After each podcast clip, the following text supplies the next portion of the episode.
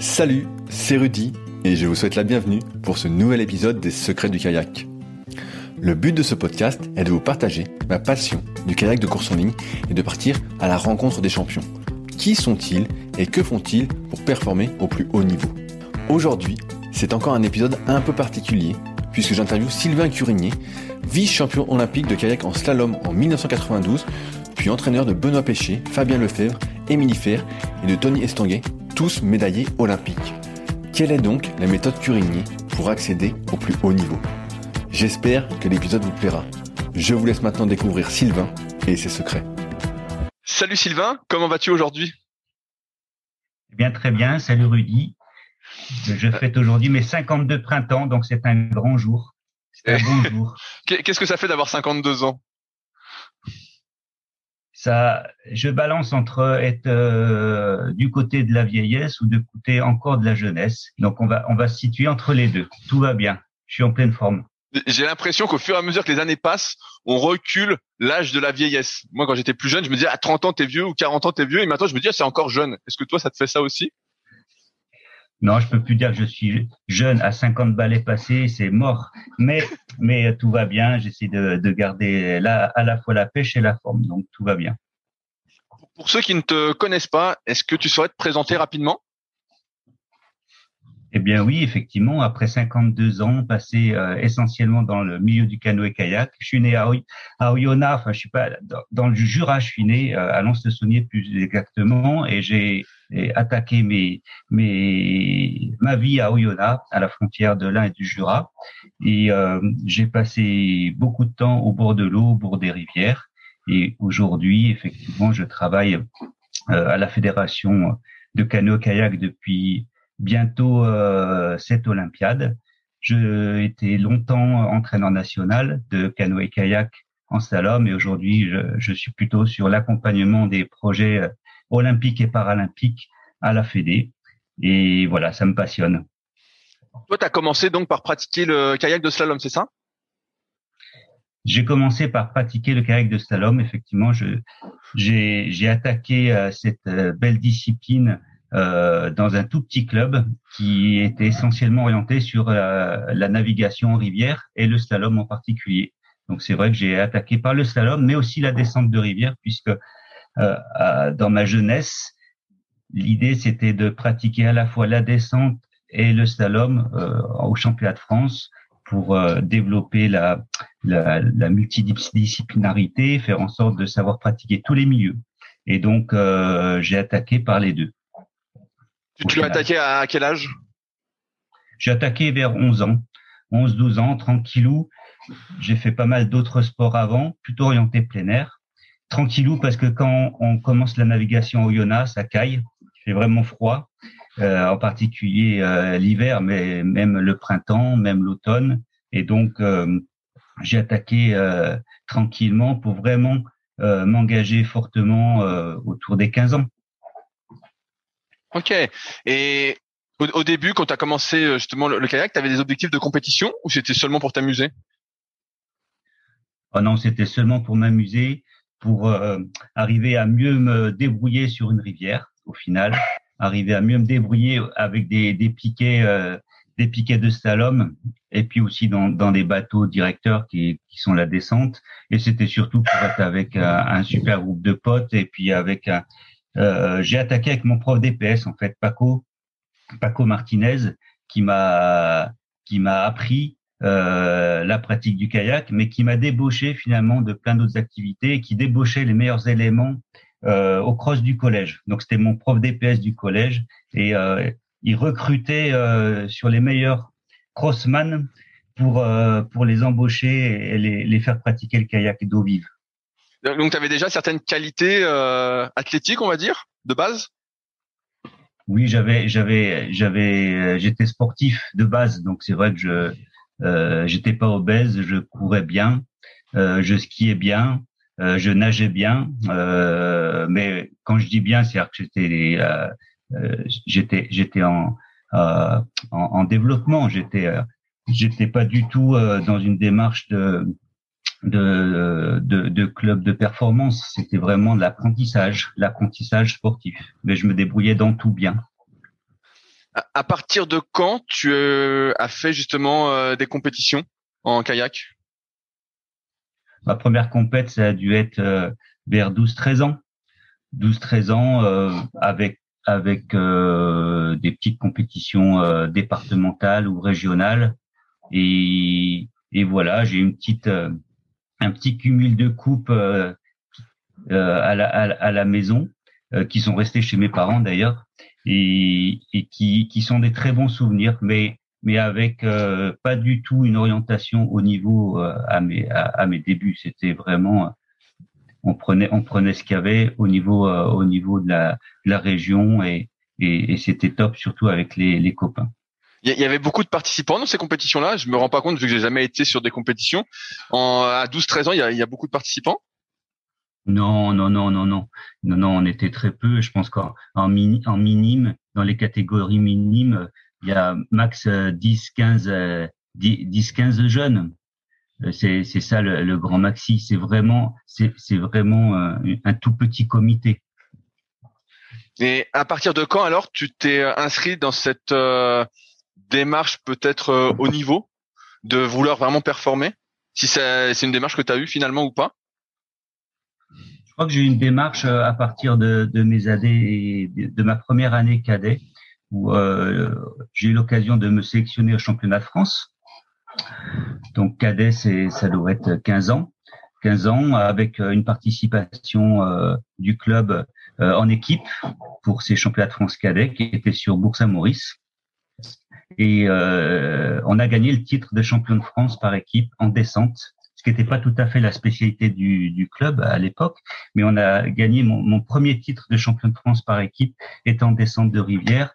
Et, et c'est vrai que gagner pour une première année en cadet, donc à 15 ans, ça m'a donné une surmotivation pour l'année d'après, vouloir euh, vraiment être dans les meilleurs cadets euh, bah, sur le, le, championnat de France euh, de l'année de l'année d'après. Ça a été ça a été l'élément déclencheur à mon avis. Et donc à partir de ce moment-là, tu t'es entraîné plus? Alors, je me suis entraîné plus, je pense. Ça commence à, dater, effectivement, donc je me rappelle plus trop. J'étais très motivé. J'étais très motivé. Je me suis pas entraîné plus en kayak parce que à Oyonnax, on, on pouvait pas s'entraîner de manière spécifique euh, toute l'année. Donc, c'est vrai que on s'entraînait euh, quasi tous les jours avec Paco, le prof euh, DPS, qui avait les clés du gymnase donc on faisait des circuits training, on faisait du roller euh, dans le gymnase de, du collège. Donc ça c'était top. On faisait évidemment beaucoup de ski, alors de ski de fond au-dessus d'Oyonnax parce qu'on est juste, on est à 20 minutes des, des, premières pistes de ski de fond. On faisait beaucoup de sport co, des foot, euh, des du hand, du badminton. Euh, et puis et puis quand les beaux jours arrivaient, c'était la fonte de la neige, c'était le printemps à Oyonnax, donc quand même beau, beaucoup d'eau qui, qui tombait avec une rivière qui, qui montait et qui nous, nous donnait des, des spots euh, excellents pour pratiquer l'eau vive. Et là, on rattaquait quasi, euh, quasi tous les jours. Je me rappelle du changement d'heure. À partir du moment où on changeait d'heure, on partait tous les jours après les cours à la rivière. J'étais pas beaucoup à la maison finalement parce que le club était à le club était à 10 minutes, un quart d'heure de de de la rivière. On n'était pas les pieds dans l'eau, donc fallait rendez-vous au club, charger le camion, descendre à la rivière, euh, naviguer. On s'entraînait pas. Moi, moi, je crois que je me suis pas entraîné avant avant junior quasiment. Pour moi, la navigation c'était euh, c'était un jeu, c'était une pratique et vraiment l'entraînement ça a été ça a été plus tard. C'est marrant. Mais non, mais c'est intéressant ce que tu dis parce que c'est sûr que là, bah, j'ai fait, je disais, je faisais quelques recherches avant le podcast, et c'est vrai que tout passe un peu par le jeu, quoi. Tant que tu joues, tu apprends euh, plus facilement, on va dire, qu'à partir du moment où tu prends ça peut-être trop au sérieux, quoi. Ou justement, tu vas peut-être te crisper euh, et pas apprendre. Alors ça a été tout à fait, hein, c'est le fond, le fondement de mon travail aujourd'hui, c'est-à-dire que le jeu, la joie, la, la joie de pratiquer, la joie de s'entraîner, finalement, la joie de se préparer, pour moi, c'est une, une émotion qui est fondamentale pour euh, générer une progression maxi et du coup arriver comme par magie au plus haut de perf. Donc c'est ça, c'est ça ma ligne directrice que j'ai pratiquée, que j'ai pratiquée dès dès mon plus jeune âge avec un entraîneur justement prof exceptionnel en, l'état de Paco que j'arrête pas de citer parce que c'est lui qui m'a qui m'a euh, fait expérimenter que finalement euh, l'entraînement n'était pas suffisant, loin de là. Il fallait avant tout s'amuser, s'éclater pour euh, être super enthousiaste et, et, et, pouvoir progresser pour ensuite arriver aux compètes au top. Est-ce que en cas des deux, alors tu as performé à la hauteur de tes attentes? Oui, oui, oui, j'ai tout de suite, euh, j'ai eu de la chance. Euh, j'ai eu de la chance. Je, je, dis de la chance parce que je pense que j'étais, j'avais des qualités. J'avais des qualités. J'ai, j'ai, j'ai gagné, j'ai gagné le titre en, en cadet en slalom.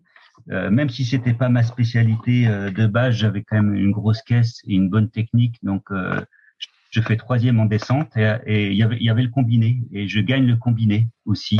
donc, je gagne deux titres individuels, donc le slalom et le combiné, slalom et descente, un podium en, en descente et, et, on gagne les deux titres par équipe avec les potes du club. Donc c'était une super année, une, un super souvenir cette année de KD2 avec le club de Yona. Est-ce qu'à ce, moment-là, tu rentres en équipe de France?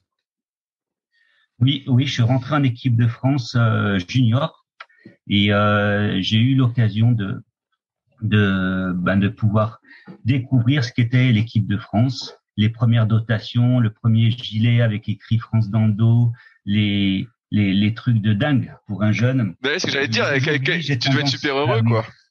ah oui, oui, oui. Les premières dotations, la, la possibilité d'avoir des pagaies comme les grands, je me rappelle, j'ai eu la possibilité d'acheter, bon, on achetait, euh, mais d'acheter à prix préférentiel une pagaie comme les seniors. J'ai navigué avec une pagaie, je sais pas si ça te parle, mais une pagaie 2-6 palvin en slalom. J'étais cadet, j'étais, je suis pas d'un gabarit très costaud, hein. je suis plutôt longiligne, mais j'étais comme un dingue avec la pagaie des grands et euh, toute carbone. Ma première pagaie carbone, c'est la pagaie des, des, des, des gars en équipe de France senior que j'ai eu l'occasion d'acheter et ça, c'était accompagné du gilet équipe de France, euh, de euh, des premiers survêts équipe de France, c'était top. Incroyable. On, on, sent, je sens euh, beaucoup de, je sais pas, pas de naïveté, mais je sais pas comment dire, de, de joie dans le fait de devenir, de faire comme les grands et alors tu, tu savais, tu, tu devais savoir que quand tu rentres en équipe de France, tu allais avoir accès bah, justement à la tenue équipe de France. tu t'attendais déjà un peu à tout ça, non? Quand tu rentres en Alors, de France je m'attendais pas à ça, non, non, parce que ça, m'est débarqué un peu dessus. C'était des, c'était des cadeaux, des cadeaux tombés du ciel. Déjà, euh, se sélectionner, c'était, pour moi, c'était avoir accès à, il devait avoir un stage et une compétition internationale en Autriche. Donc, c'était la possibilité de voyager, aller à l'étranger avec euh, tous les meilleurs euh, jeunes Français et une, une découverte qui sont qui, qui, sont devenus tous des, des amis après. Et ça, ça c'est déjà exceptionnel. Mais ensuite avoir des petits bonus, euh, ben oui, comme euh, comme les dotations, c'était c'était c'était pas énorme. Hein. Je crois que oui, il y avait peut-être un survêtement, un gilet. Le gilet, quand même, c'était très très symbolique parce qu'on le portait sur nous et euh, en naviguant avec euh, encore une fois écrit France dans le dos. c'était comme les grands quoi. Et ça, c'est vrai que c'est ça fait partie vraiment des choses qui sont fondamentales pour moi pour euh, pour les jeunes. Quand tu arrives en équipe de France, il y a, y, a, y a cette valeur ajoutée qui est incroyable, qui motive de dingue. Euh, alors là, j'imagine que tu as continué à progresser euh, comme un dingue justement. Alors oui, bah moi j'ai donc j'ai commencé euh, le niveau international en KD2 et donc j'avais trois ans de différence par rapport aux, aux meilleurs de ma catégorie à, l'époque, j'étais un petit peu en, en, en, deçà au niveau international, ce qui, ce, qui ce qui était obligatoire. Mais bon, ça m'a pas marqué, ça m'a pas marqué. Et l'idée, c'était de, d'effectivement d'aller, de, de, de continuer, continuer sur cette lancée sans avoir un, un plan euh, prédéfini. J'ai jamais espéré euh, euh, aller sur des équipes de France, seniors, euh, juniors, etc. J'ai fait j'ai pris ce qui, ce qui était bon à prendre et j'avais pas pas une, une, pression outre mesure euh, pour me préparer à ça. C'est mes souvenirs en tout cas. Est-ce que tu as eu un parcours scolaire aménagé à partir de ce moment-là? Non, parce que malheureusement, comme je te l'ai dit, hein, j'ai plus de 50 ans et à l'époque, il y avait, y avait pas tout ça. Par contre, euh, l'aménagement, il était pratiqué par mon prof DPS qui euh, systématiquement après les cours, euh, donc à, la nouvelle à, l'heure de printemps, nous donnait la possibilité de nous conduire et après après les cours. Donc en gros, c'était rendez-vous 17h et 18h et on revenait et on revenait à 20h30 tous les jours. Sinon, on pratiquait le mercredi et le week-end. Et l'aménagement, je me le suis fait. En fait, je travaille très très vite. J'ai la chance. Je travaille très très vite. Euh, j'ai pas j'ai pas une exigence hors du commun, c'est-à-dire que j'ai j'ai pas besoin d'avoir à, 19 à tous mes devoirs.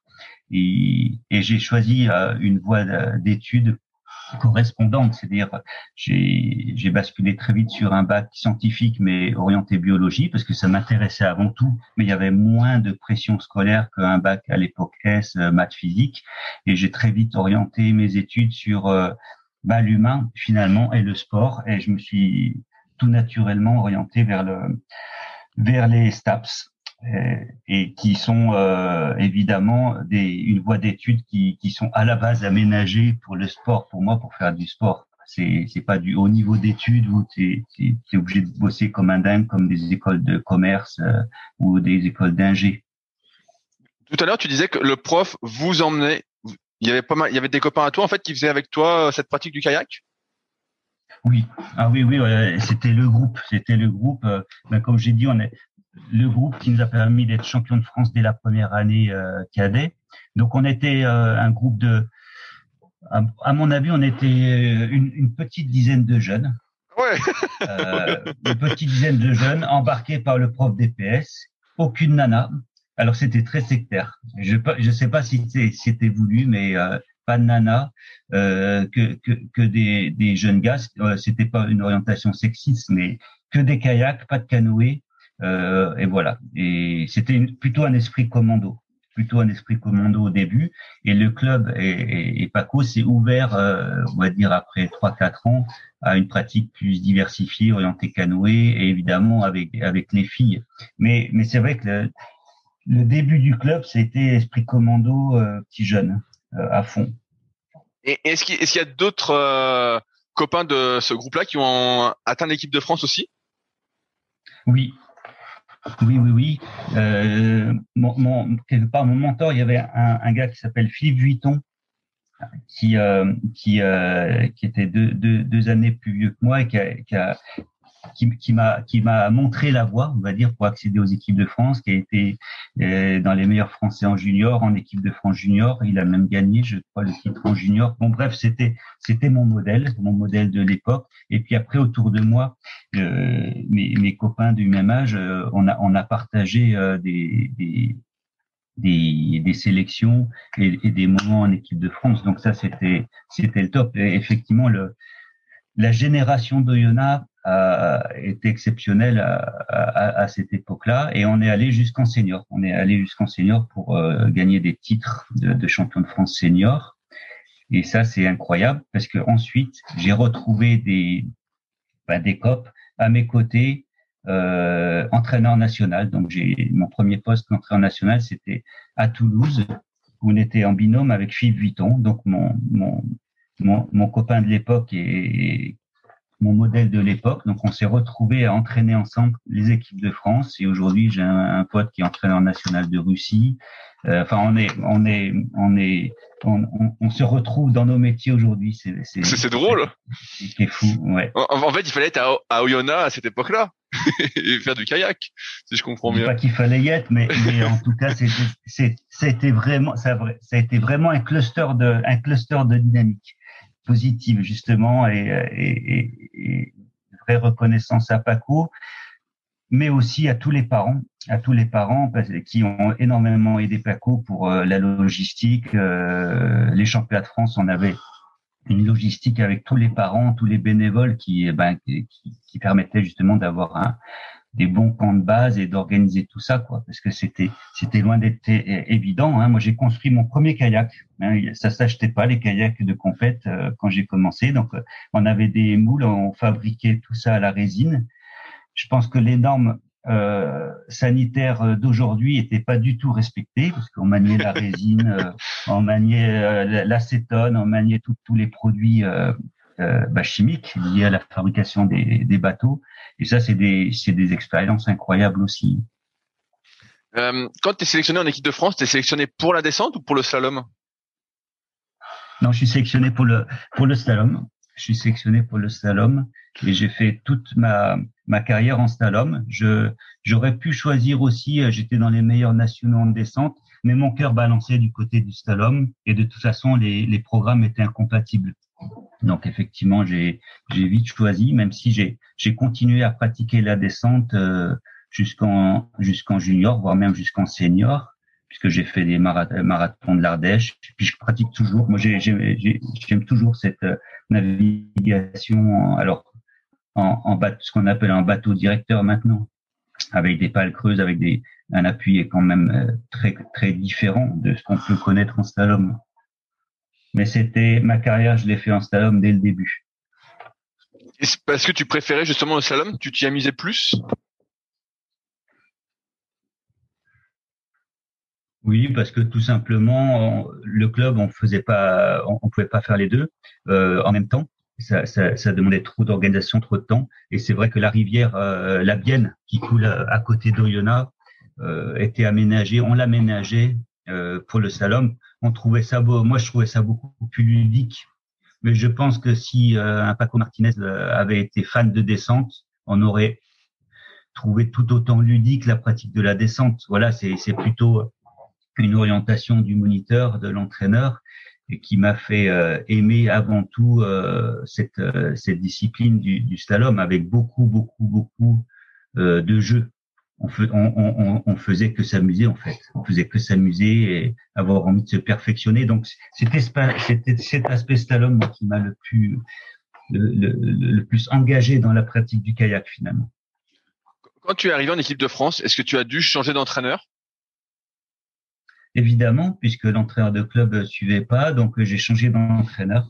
J'ai découvert de nouveaux entraîneurs parce que j'ai c'était une équipe d'entraîneurs finalement. Si j'avais pas un entraîneur euh, attitré, donc il y avait un référent junior qui euh, et ensuite une, une qui, qui, travaillait avec une petite équipe euh, de deux trois entraîneurs. Donc j'ai changé d'entraîneur, mais de manière très ponctuelle sur les on va dire sur les actions de stage ou de compétition.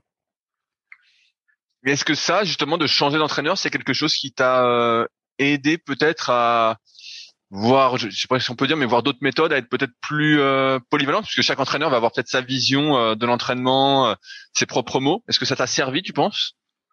Ah oui, complètement. Ça m'a énormément servi d'avoir une, une, une palette, une palette de d'hommes et de femmes, puisqu'il y avait, je me rappelle, il y avait, il y avait une ou deux, deux femmes qui entraînaient les juniors. C'était pas des entraîneurs à plein temps parce que à l'époque, il n'y avait pas d'entraîneur junior à plein temps à part le référent national. Et donc, c'était euh, la, la, possibilité de, de découvrir d'autres d'autres perceptions de, de l'activité, d'autres champs d'investigation. Et, et, pour moi, c'était une vraie chance. J'ai jamais j'ai jamais subi ça en fait. J'ai toujours pris ça. Euh, mais dans l'esprit dans l'esprit de l'époque, euh, moi, je, tout ce que je pouvais prendre, je le prenais et c'était le top, quoi. Donc j'ai j'ai vraiment une, une, une, une belle de beaux souvenirs de cette époque. Est-ce qu'à un moment tu as pris les compétitions très au sérieux ou tu es resté toujours dans ce dans ce, ce jeu, cet esprit de, de joie de, de, faire du slalom? Ah oui, alors euh, quand, quand je me préparais pour les sélections, pour les championnats de France, pour les championnats du monde euh, junior où, où, où j'ai quelques quelques là on parle des années juniors j'étais j'étais quand même très très très focus très focalisé très très sérieux dans dans on va dire l'idée d'y arriver mais par contre le maître mot c'était euh, effectivement de euh, de garder cet enthousiasme à naviguer à progresser à avoir envie d'avancer quoi d'avoir envie d'avancer et de profiter j'ai fait j'ai fait beaucoup de voyages qui m'ont qui font partie finalement de de, de la progression et de l'aventure. Il n'y a pas que les compètes. J'étais pas obnubilé par les compètes au final. J'étais obnubilé par accéder et franchir les étapes le plus vite possible et aller aller vite aller vite euh, au-delà de ce que je pouvais faire dans, dans, dans le présent finalement. À partir de quand tu as eu tes premiers résultats internationaux? Alors en junior, j'ai j'ai j'ai j'ai pas été excellentissime. Enfin, j'étais dans les finales. J'étais dans les finales junior et j'ai j'ai jamais percé vraiment de manière significative euh, en international. Je suis toujours tombé sur euh, plein de très bons juniors internationaux qui étaient ben qui étaient tout simplement meilleurs que moi. Je pense qu'il y avait un autre niveau de maturité de l'entraînement justement. Moi, j'étais un petit peu un petit peu neuf et peut-être pas tout à fait euh, fini en termes de d'entraînement et de préparation aux grandes compètes, mais ça ça ça m'a pas porté préjudice. J'étais très très bon au niveau national puisque euh, j'ai gagné les championnats de France cadets. Dès la première année junior, je gagne aussi les, les, les, championnats de France junior. Je gagne la deuxième année des championnats de France junior et j'enchaîne très vite en senior. Dès la dès ma première année senior, je fais euh, troisième au championnat de France. Bref, je, je, au niveau national, je vais beaucoup plus vite qu'au niveau international. Ça, c'est, une évidence. Mais ça m'a pas, ça, ça m'a pas atteint le, ça, ça m'a pas pété le moral. Est-ce qu'il y avait déjà une concurrence euh, exceptionnelle euh, au championnat de France, comme on peut voir, comme j'ai pu voir euh, encore cette année pour les sélections olympiques en slalom, où tu as trois ou quatre gars qui sont au top du top et qui pourraient gagner les Jeux? Est-ce que toi c'était déjà comme ça à l'époque?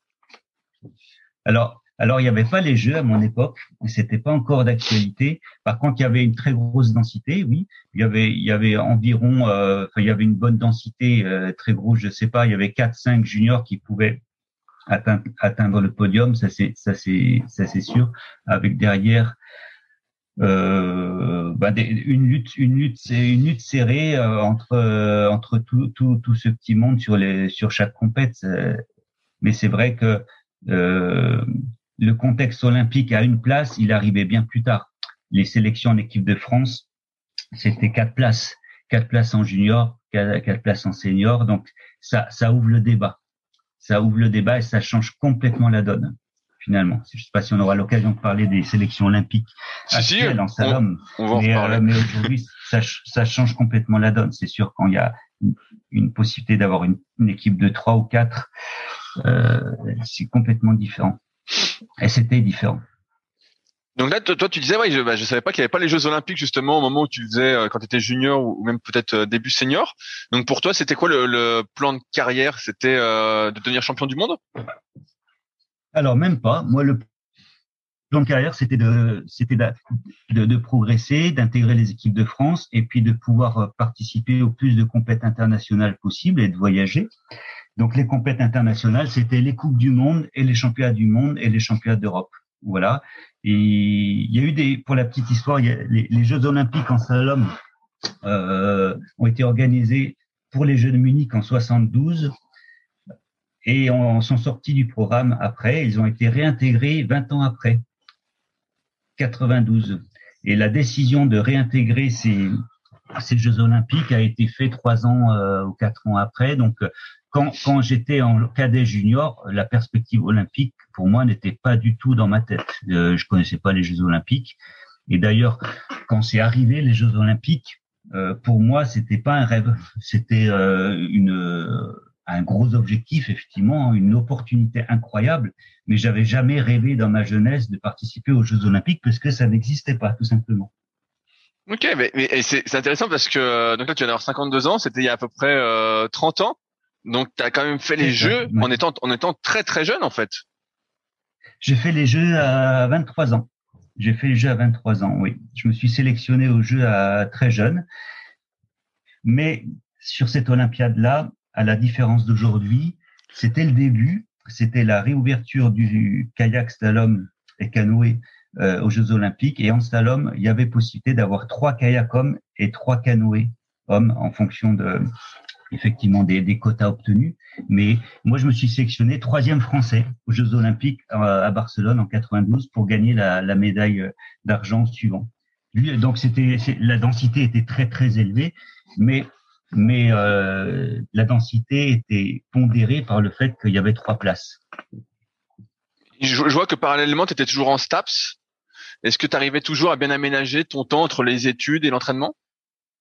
Ouais, j'ai jamais, j'ai jamais étalé ma, j'ai jamais étalé ma, ma scolarité. J'ai toujours réussi à passer les examens et euh, et, et à bosser à côté. Euh, J'étais en colloque avec d'autres euh, avec euh, d'autres potes qui me filaient les cours quand quand je pouvais pas y accéder et et ça s'est très très bien passé comme ça effectivement.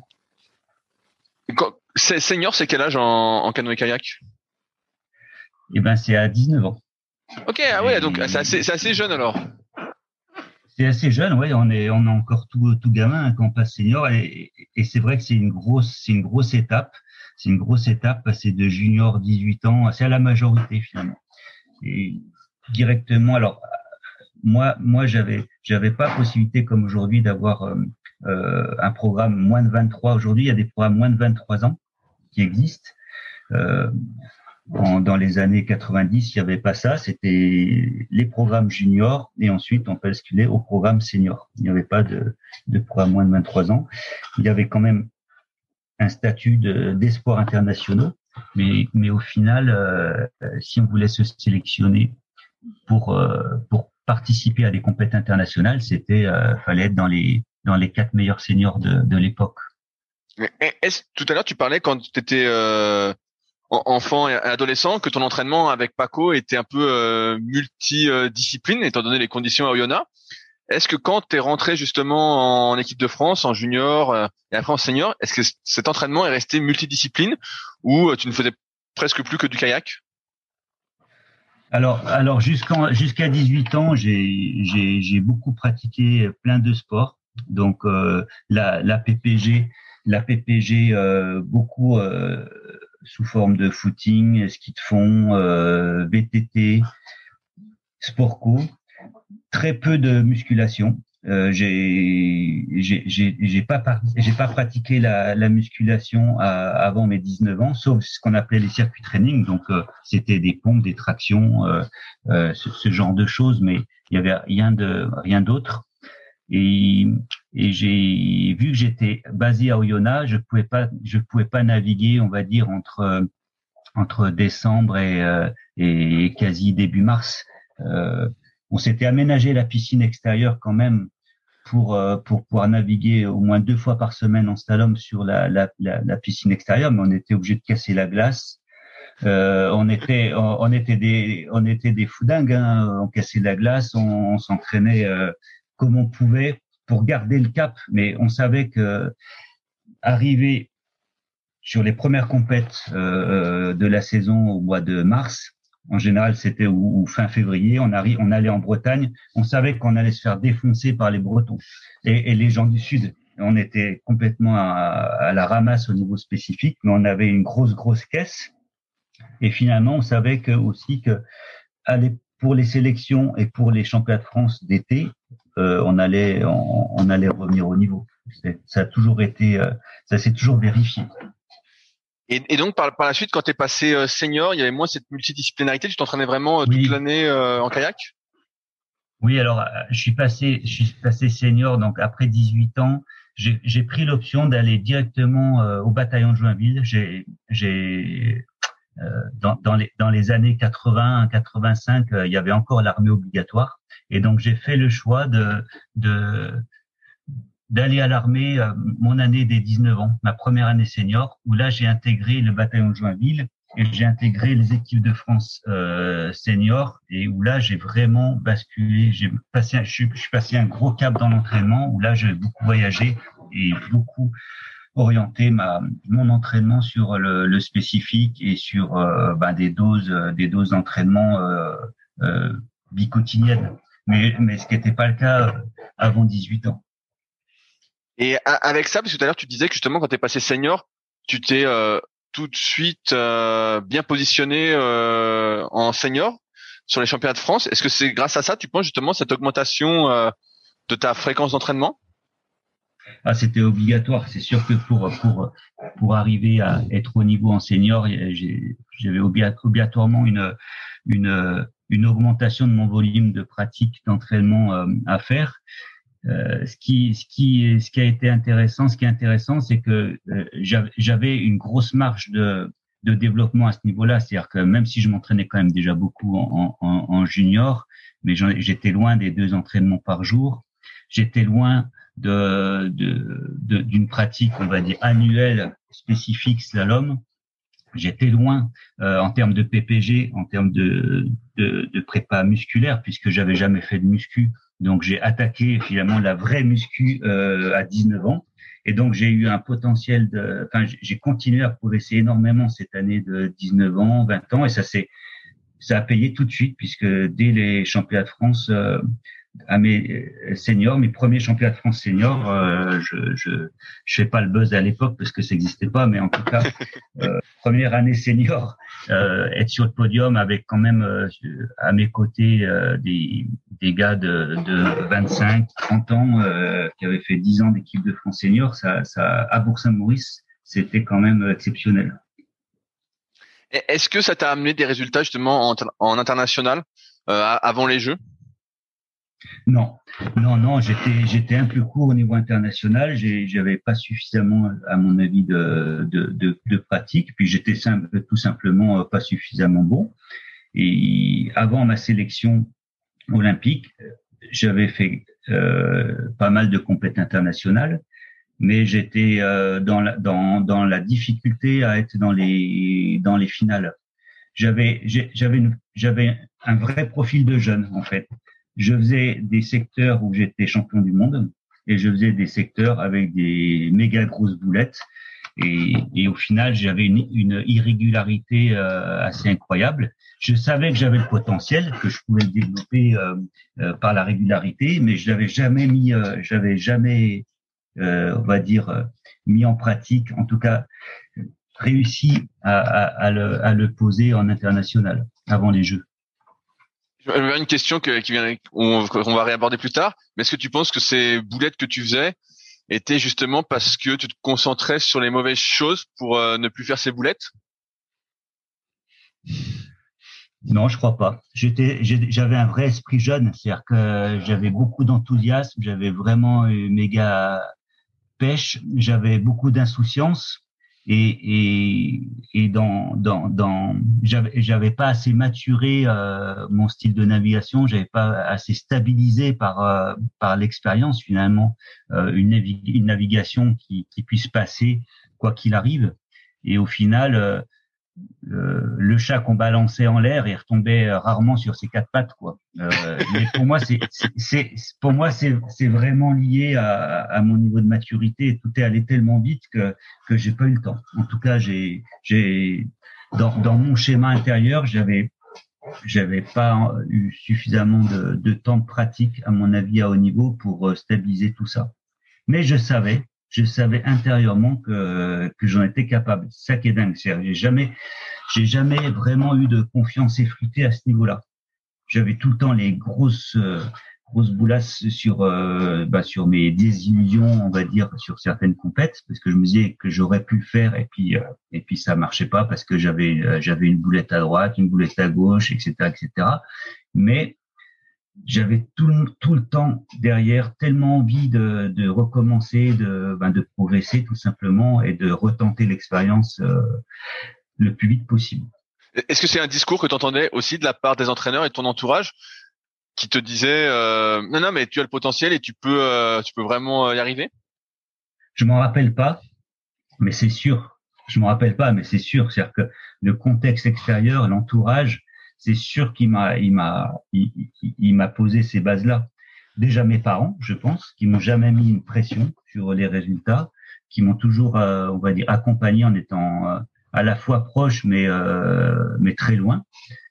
je le sais parce que quand j'ai arrêté ma carrière, ma mère, la première chose qu'elle m'a dit, elle m'a dit ah ben je vais arrêter de me faire d'être super inquiète à chaque compétition, alors que je l'avais jamais, jamais, jamais senti et que et que au final c'est ces entraîneurs qui m'ont à mon avis euh, propulsé dans une dynamique positive en étant euh, sur l'idée euh, il faut tenter. Il n'y a pas il y a y a pas de il n'y a pas d'autre chemin que de pratiquer pratiquer s'entraîner euh, toujours y croire et puis faire beaucoup, beaucoup, beaucoup, et puis ensuite, et puis ensuite, eh ben, on, on, le, résultat euh, euh, suivra, mais, mais l'important c'est pas le résultat, c'est à la fois d'y croire et de et, d'être sur une dynamique, une vraie dynamique de progression incessante.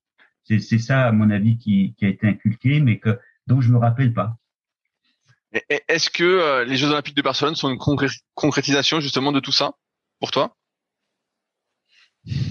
Ah oui, oui, oui, tout à fait, tout à fait, parce que je me je me sélectionne ric-rac et je me rappelle très bien que euh, l'état d'esprit que j'ai à l'époque, c'est ben c'est une une opportunité de dingue. Et euh, et je vais la saisir. Et que pour moi j'avais 23 ans et j'avais pas du tout envie d'attendre de faire un, euh, un, une expérience olympique pour prendre de l'expérience et puis après une deuxième euh, pour euh, la limite concrétiser. J'étais pas du tout là-dessus. Pour moi, j'avais envie de matcher euh, direct, comme à toutes les compètes. Et euh, j'ai pris j'ai pris ces jeux comme ça. Et d'ailleurs, j'ai fait une j'ai fait une boulette sur une première manche et le, le, programme olympique était différent d'aujourd'hui et c'était c'était la meilleure des deux manches et donc euh, on avait euh, on avait droit à une erreur finalement. Et donc la première manche je fais une super manche et je foire complet en bas. Euh, donc je, je suis complètement à la ramasse au niveau résultat sur ma première manche. Mais je sais intuitivement que je suis dans le vrai. Et j'ai jamais j'ai je me suis préparé pour cette deuxième manche en étant euh, en pleine confiance et en étant dans l'idée que j'allais, j'allais, euh, j'avais la possibilité de faire un, un, truc de dingue. Qu'est-ce qui t'a manqué pour euh, pour ne pour ne pas être premier? Il m'a manqué 17 centièmes. Donc euh, c'est pas grand chose, c'est pas grand chose. Et euh, aujourd'hui, euh, Aujourd'hui, je suis pas du tout frustré par rapport à ça parce que j'ai su saisir une opportunité énorme et je l'ai prise. Cette opportunité. Euh, J'étais l'outsider complet. Je partais en début de catégorie puisque j'avais pas de référence internationale et donc j'ai rebrassé les cartes en faisant une descente de, de dingue et ça a failli aller au bout. Et c'est le, on va dire, c'est il y a, y a un paquet de leaders mondiaux qui se sont cassés les dents sur euh, ben, sur ma manche, sur mon temps, et il y en a un qui a réussi à 17 centièmes euh, euh, de me passer devant, c'est Pierre Paolo Ferrazzi qui était quand même euh, avec des grosses références par rapport à moi, qui était déjà champion du monde, je crois, qui était qui avait multiples vainqueurs de coupe du monde. Enfin, c'était un des favoris. Et à un moment donné, euh, faut pas en demander trop non plus. Donc aujourd'hui, j'ai aujourd'hui euh, je trouve que voilà, c'était c'est une super c'est une superbe histoire, même si j'ai bien j'ai bien vu la différence et je m'en sers aujourd'hui, mais j'ai bien vu la différence entre gagner et être deuxième. Ça c'est être champion olympique ou être euh, vice-champion olympique, il y a quand même euh, il y a quand même une grosse marge au niveau on va dire au niveau reconnaissance et au niveau national, mais j'étais pas là-dessus à l'époque et je suis toujours pas là-dessus. Donc euh, aujourd'hui, je suis ravi, euh, je suis ravi de cette médaille d'argent. Oui, j'allais justement te demander si ça avait changé quelque chose dans ta vie euh, d'avoir fini deuxième aux Jeux Olympiques.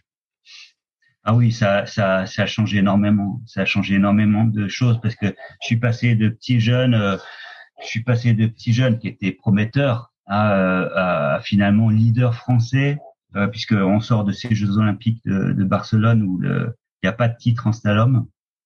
Euh, donc le meilleur résultat, c'est ma médaille d'argent avec deux médailles de bronze avec Addison Ford et puis euh, Jackie Avril derrière.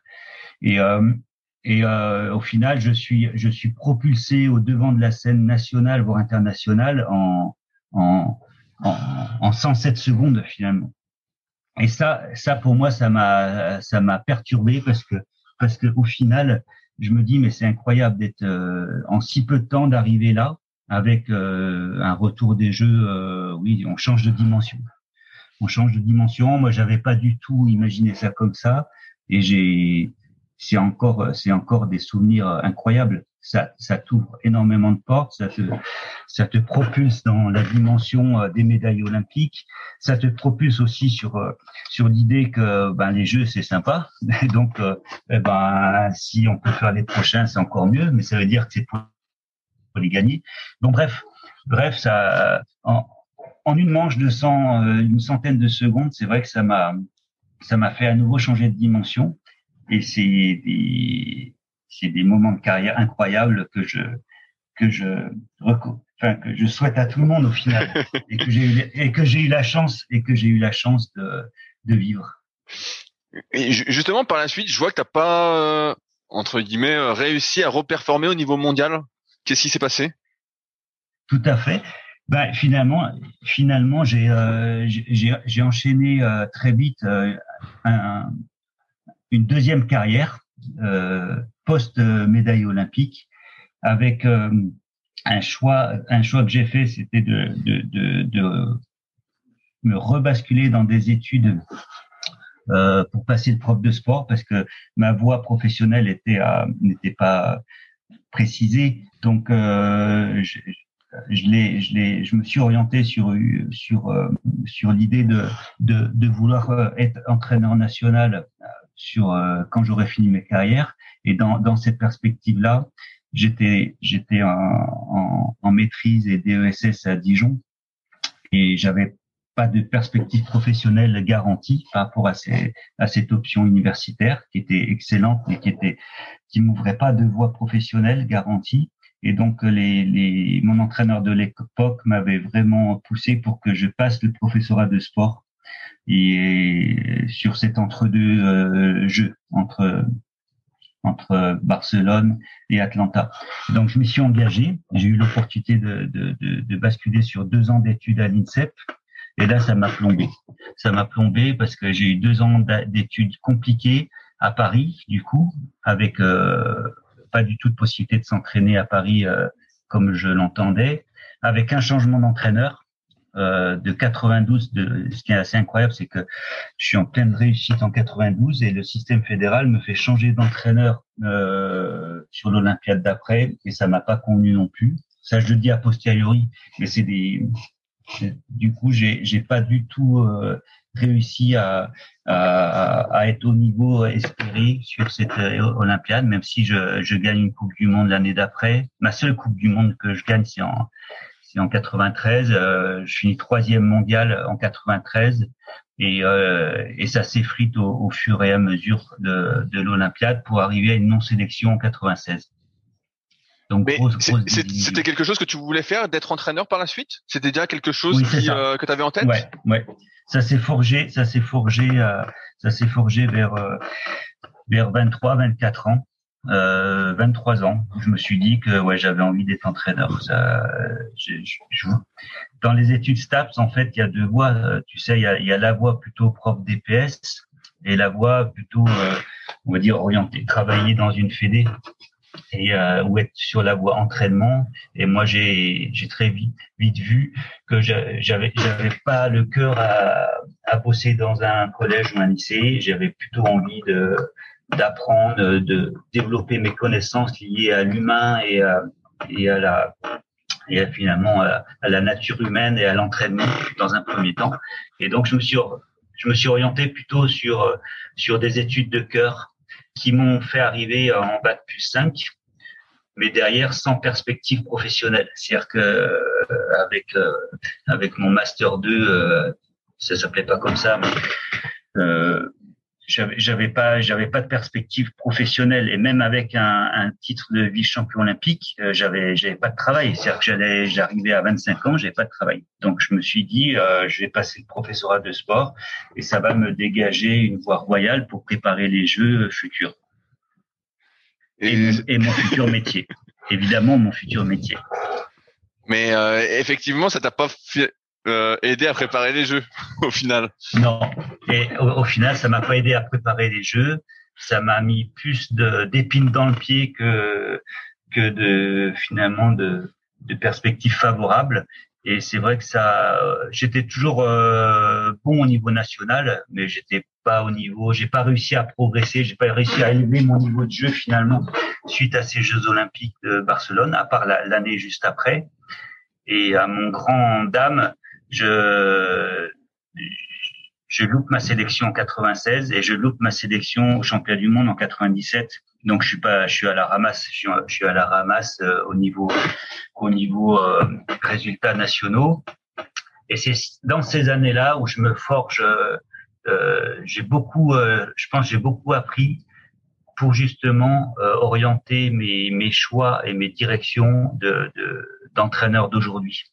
Je pense c'est dans l'échec où je me suis forgé plein de choses et où j'ai eu envie de développer plein de choses pour pouvoir donner aujourd'hui euh, ben, aux athlètes euh, que j'ai entraînés, euh, que j'entraîne toujours, que je prépare, toutes les, meilleurs outils, les meilleures chances d'arriver à, à, performer quoi. Est-ce que moi extérieurement bah, je te connaissais pas plus que ça mais parce qu'il y avait pas beaucoup d'informations sur toi mais je me dis que tu arrêté ta carrière quand même hyper tôt en fait T'avais même pas 30 ans C'est ça. J'ai arrêté à 27 ans. Donc j'ai une carrière fulgurante.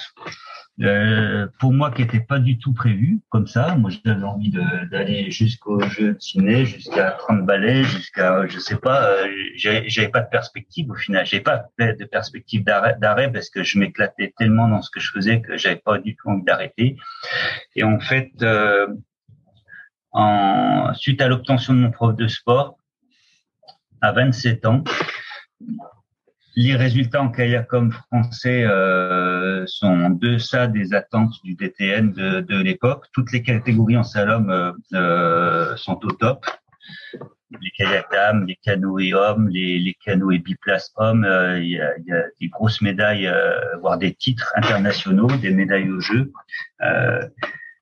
mais en kayakom, il y a, on est dans une période de creux moi qui n'arrive plus à performer et euh, mes, mes potes de l'équipe euh, qui sont encore euh, qui sont pas qui sont qui sont pas au top non plus et on me propose suite euh, à mon échec en sélection nationale à 27 ans de passer entraîneur national avec un gros défi. Le m'appelle en disant Sylvain, euh, bon, ça marche plus pour toi. Les Kayacom, ça marche plus pour toi. Euh, moi, je, je crois en toi pour que tu amènes un Kayacom euh, sur le podium olympique à Sydney. Et euh, j'ai fait répéter deux fois. Et il me dit, euh, oui, à Sydney, c'est dans trois ans. Et, euh, et ça veut dire que tu arrêtes ta carrière euh, d'athlète, mais tu en enchaînes une directe d'entraîneur national élite pour aller préparer les meilleurs Français et, et enfin gagner des médailles et le titre euh, olympique en kayakom, ce qu'on n'a jamais eu en France. Et, c'est quand, quand, même un, choix difficile, non? De se dire. Euh, ah bah c'est, c'est, ça a été, euh, ça a été un choix très très difficile, en sachant que je m'y attendais pas du tout. Euh, dans ma carrière professionnelle, j'imaginais euh, devenir entraîneur, apprendre en particulier commencer euh, comme ça se fait de manière classique, commencer par les juniors, euh, les, les plus jeunes, et puis peut-être si ça souriait aller sur euh, entraîneur élite. Et là, là, en fait, c'était un coup de, un coup de poker du TTN et du directeur de l'équipe de France en disant, ben non, on met un jeune entraîneur, donc à 27 ans, et on chamboule toute la catégorie, on, on met un plan stratégique pour pour que pour que pour que ça fonctionne. Et euh, ils m'ont donné 24 heures de délai de réflexion. euh, et avec ça, j'étais content. Je dis bah qu'est-ce que je fais? J'étais complètement euh, déboussolé parce que je m'attendais pas du tout à ça. Pour moi, j'avais enfin le professeur de sport. J'étais dans les meilleurs français et j'avais enfin la possibilité de préparer Sydney en tant qu'athlète dans les meilleures dispositions possibles. Et euh, donc en 24 heures, j'ai appelé tous les potes, euh, mon premier entraîneur en particulier, euh, et euh, et puis euh, en 24 heures, j'ai pris mon vélo, euh, je suis allé rouler trois heures, et puis je me suis dit, c'est Sylvain, c'est une opportunité. Et puis effectivement, en regardant en arrière, ma carrière avait été fulgurante, et je me dis je suis un homme de défi, je suis un homme de compétition, et c'est vrai que ce défi-là, il m'a tenté, et j'ai signé. Donc, je suis devenu à 27 ans euh, entraîneur national de, de la catégorie Kayakrom avec un poste basé à Toulouse où j'ai rejoint mon, mon, mon, premier pote de, de, de club d'Oyonnax qui entraînait déjà là-bas comme entraîneur national des juniors. Et j'ai, j'ai attaqué directement par, euh, par euh, ce poste-là avec euh, un chantier. Un chantier et toute une stratégie à, à, à poser et, et au final une préparation de ciné à mener c'est, là, quand tu le racontes, moi, ça m'a l'air assez énorme parce qu'en fait, si je comprends bien, tu n'avais jamais entraîné auparavant. À jamais. J'avais fait beaucoup d'études. j'avais fait beaucoup d'études.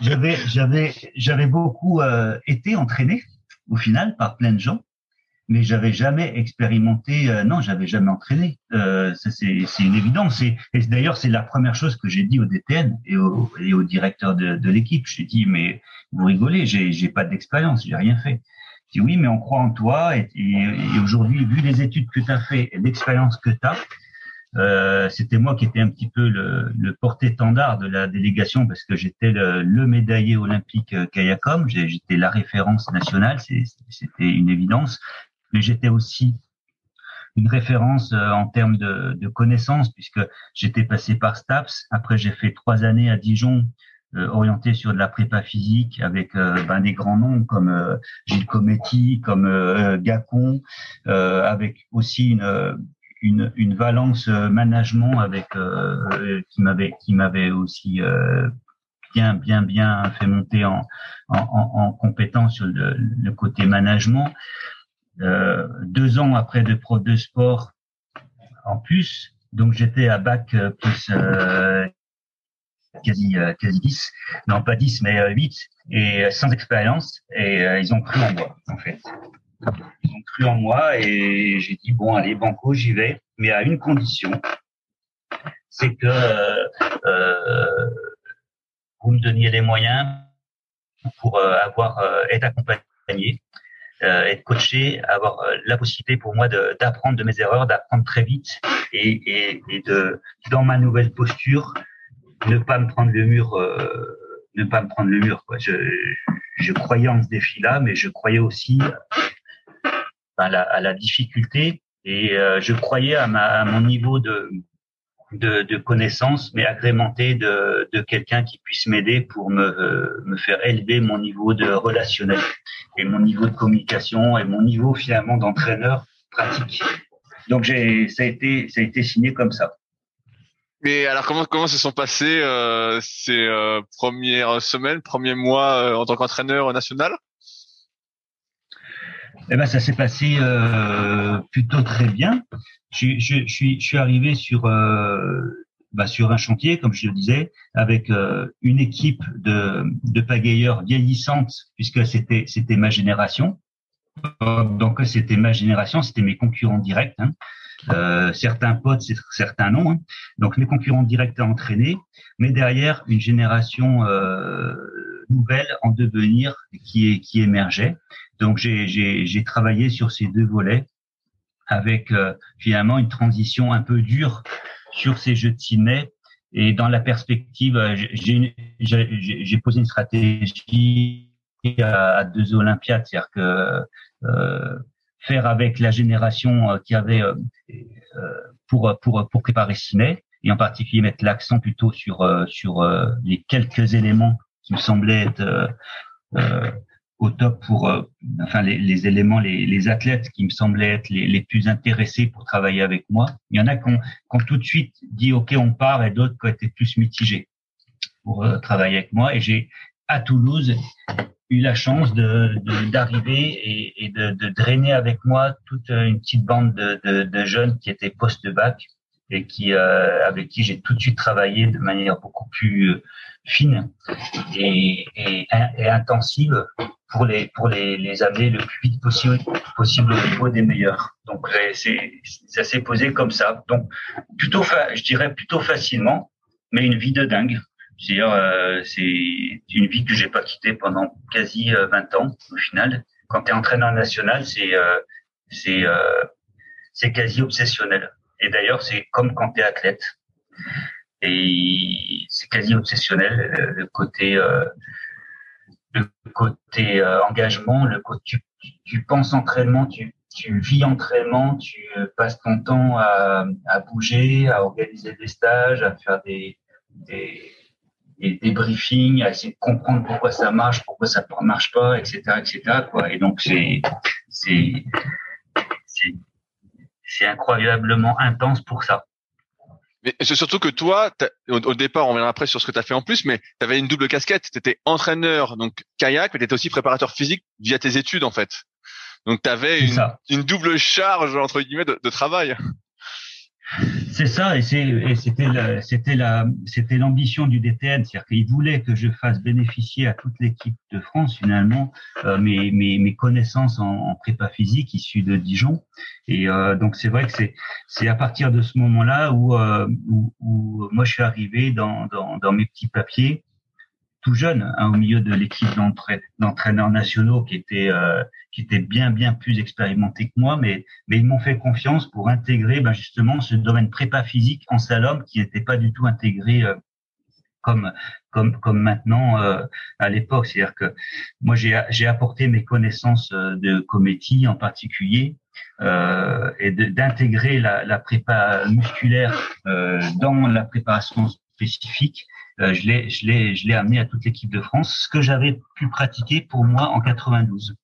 Parce qu'en 92, j'ai, j'ai mis en pratique, on va dire, ces connaissances issues de, de Dijon et de Cometti sur moi. Et euh, j'étais quasi, enfin voilà, je l'ai, c'était mon, c'était c'était mon sujet de stage, Sylvain, et, euh, et ça a incroyablement bien fonctionné. Et donc c'est dans, c'est sur ce registre que j'ai aussi euh, beaucoup travaillé avec les, avec les équipes de France et avec ma, ma mon nouveau poste en fait. Comment ça s'est passé à Sydney Alors, est-ce que tu as réussi à atteindre les objectifs qu'on t'avait fixés? Non, j'ai pas réussi. Je, dans les sélections, dans les sélections, euh, je pars avec un gars. On avait possibilité d'avoir deux quotas français et finalement, euh, en kayakom, il y en a qu'un qui se, on arrive à en obtenir qu'un. Donc ça veut dire que le niveau français était pas au top. Et je pars euh, avec le meilleur français du moment, euh, Laurent Burst, qui était, qui avait fait quatrième quand même au jeu de, qui avait fait quatrième au jeu d'Atlanta, donc qui était quand même un, un gros, euh, un, un, gros potentiel un gars que j'ai entraîné tout le long à, euh, de l'Olympiade à Toulouse, puisqu'il était basé à Toulouse. Donc une grosse, euh, un gros travail tous les deux, une grosse complicité aussi, et une grosse désillusion au final, puisque je, je, je mets en place avec lui euh, tout ce que je pouvais donner. Je mets en place un, un plan d'entraînement, on va dire comme dans les livres, et au final il fait huitième avec un potentiel de médaille, mais une, une, pénalité. Mais il fait quand même huitième. Et là, je me dis, Sylvain, je, juste après sa finale, au débrief, il, il est déçu, mais il dit, bah, écoute, euh, je suis super content de ce qu'on a pu faire. Euh, je suis en finale, euh, j'ai joué, j'ai joué, j'ai perdu, et ce qui était vrai. Et il aurait pu, il aurait pu jouer et, et gagner, mais il a joué et perdu. Et je me dis, tout ça pour ça, mais je pourrais pas refaire ça en fait. Je, je pourrais pas m'imaginer avoir une vie de dingue comme ça et, et, dire on a fait tout bien pour arriver que huitième. Et là, je peux, au, à, à, deux heures après la finale olympique, je me dis euh, va falloir que je, je réfléchisse bien à savoir si je veux continuer, si euh, je peux pas continuer en, en étant sur une perspective où ça marche pas. Moi, je suis un compétiteur, je suis un gagneur, j'ai pas envie de ça. Donc, est-ce que peut-être que la tâche est trop ardue, peut-être que je suis pas au bon poste, peut-être que voilà, je, je vais avoir du boulot de, je vais avoir du boulot de bilan. Voilà ce que je me suis dit euh, juste après la finale des Jeux à Sydney. Et, euh, et, et, dans cette euh, reconstruction post-Sydney pour préparer du coup euh, Athènes, euh, j'avais quand même dans ma besace préparé une petite équipe de jeunes pagayeurs sur Toulouse qui était très bien plus malléable que ben, les, seniors euh, expérimentés. Et euh, sur la période de bilan, je me suis dit qu'il y avait quand même un coup à jouer à, Athènes et que ça valait le coup d'y, ça valait le coup d'y aller, mais de manière encore différente. C'est-à-dire que les connaissances libres faire tout bien et, euh, et s'organiser une préparation où tu fais tout bien et que au final ça marche pas, pour moi, au il y avait il y avait quelque chose euh, d'impossible euh, que je pouvais pas accepter. Et euh, et donc je suis pas c'est à cette époque que j'ai basculé sur d'autres registres en disant il il faut aller au-delà. Au-delà du tout bien et que finalement aller au-delà de de, de ce que j'ai pu faire jusqu'à présent. Il va falloir être inventif, il va falloir être créatif, il va falloir euh, ben, trouver d'autres solutions. Et l'équipe de jeunes que j'avais à dispo euh, m'en ont donné les moyens. Alors, qu'est-ce que tu as Est-ce que concrètement, tu as changé des choses que tu peux nous partager? Oui, oui, j'ai changé. J'ai changé. Ben, dans l'état d'esprit, le, le maître mot, c'était déjà ça. C'est-à-dire, c'est pas parce qu'on fait tout bien qu'on va y arriver. Ça marche en cadet, ça marche en junior, ça marche peut-être pour le même le haut niveau international, mais sur des Jeux olympiques, ça marche pas. Ça marche pas et c'est c'est pas la c'est pas la méritocratie. C'est plus la méritocratie. On change de monde. L'Olympique, une finale olympique, on change de monde, on change de dimension. Et ça, faut bien l'avoir en tête. Et, d'ailleurs, je l'avais bien en tête puisque pour gagner ma médaille d'argent à Barcelone, euh, si j'avais si j'avais été sur l'idée d'une méritocratie, euh, je méritais sûrement pas d'être deuxième, d'être sur le podium. J'avais jamais rien fait avant, mais je, je, je l'ai vécu, j'ai expérimenté que sur des, sur des grandes finales, sur des grands moments. C'est c'est ce qui est incroyable dans le sport de performance, c'est que tout est possible. Alors il y a beaucoup plus de chances que de se foirer que de réussir. Hein. Dans, dans, les, dans le champ des possibles, il y a beaucoup plus de chances de se foirer. Mais il y a quand même, euh, dans le domaine du possible, euh, une chance incroyable de réussir au-delà des pronostics, au-delà de la méritocratie. Et donc c'est ça que j'ai, c'est cette, euh, cette orientation mentale finalement que que que, que j'ai j'ai attaqué avec ce, ce groupe de jeunes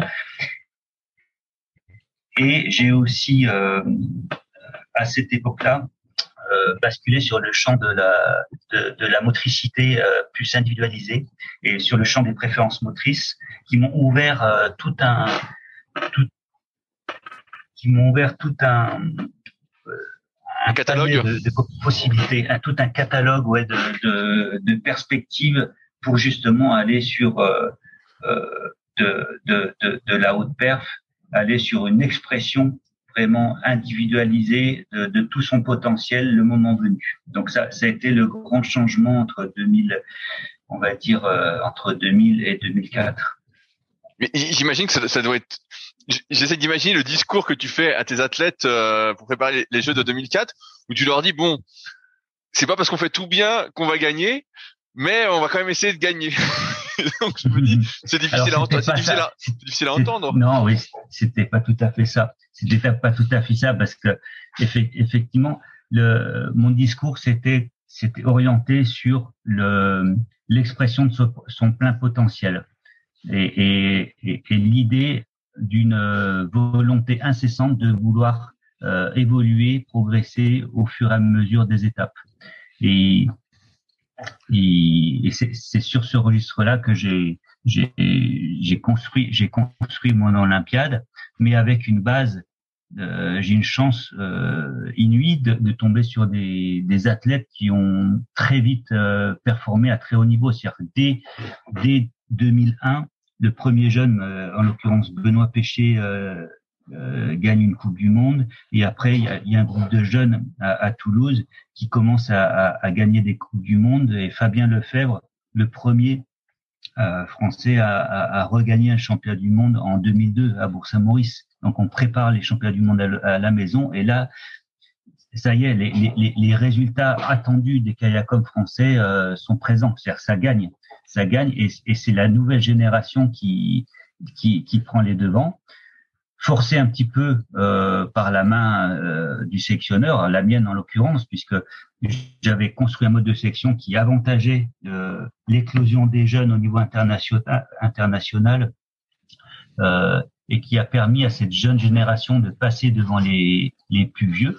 Et ça m'a pas fait des copains, mais bon, j'étais j'étais vraiment déterminé et, et sur une préparation sans concession par rapport à ça. Donc j'ai fait éclore cette jeune génération avec euh, derrière des résultats tout de suite de gagne. Et ça, cette culture de la gagne, pour moi, elle était essentielle et fondamentale pour aller de l'avant. Et ça, ça a été une Olympiade de dingue pour ça. C'est-à-dire que on gagne le titre de champion du monde de kayak en 2002 avec Fabien Lefebvre.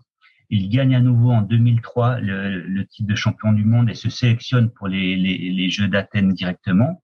Avec le niveau français qu'on avait, on avait euh, la possibilité d'avoir un deuxième quota qui, qui a été gagné euh, par, par ces, autres, euh, par les autres athlètes. Et finalement, on arrive à Athènes avec deux, quotas et Benoît Péchier qui, qui était vainqueur de Coupe du Monde aussi.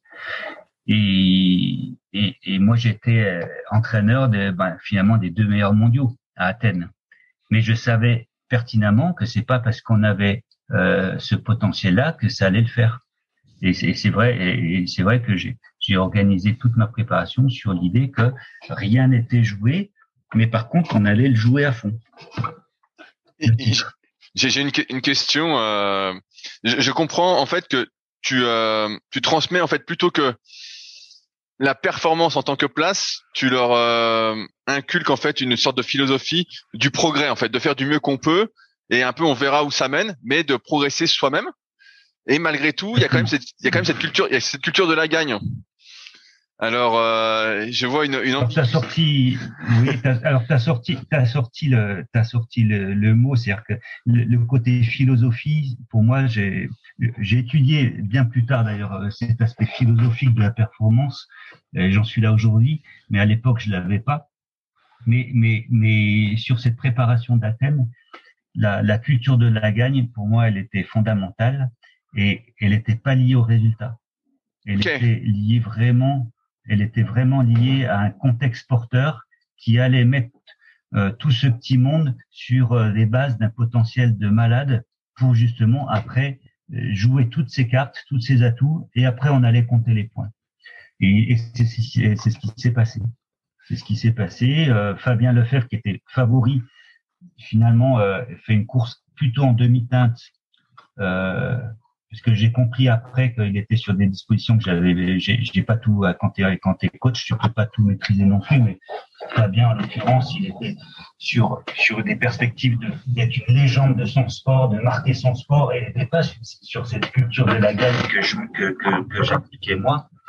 Et, et c'est Benoît Péché qui a pris euh, qui a pris les devants, donc euh, quand même quand t'es entraîneur que tu vas au jeu avec deux athlètes et que tu termines avec euh, un titre de champion olympique et, euh, et une médaille de bronze, euh, je crois qu'il pouvait, je pouvais pas rêver mieux au final.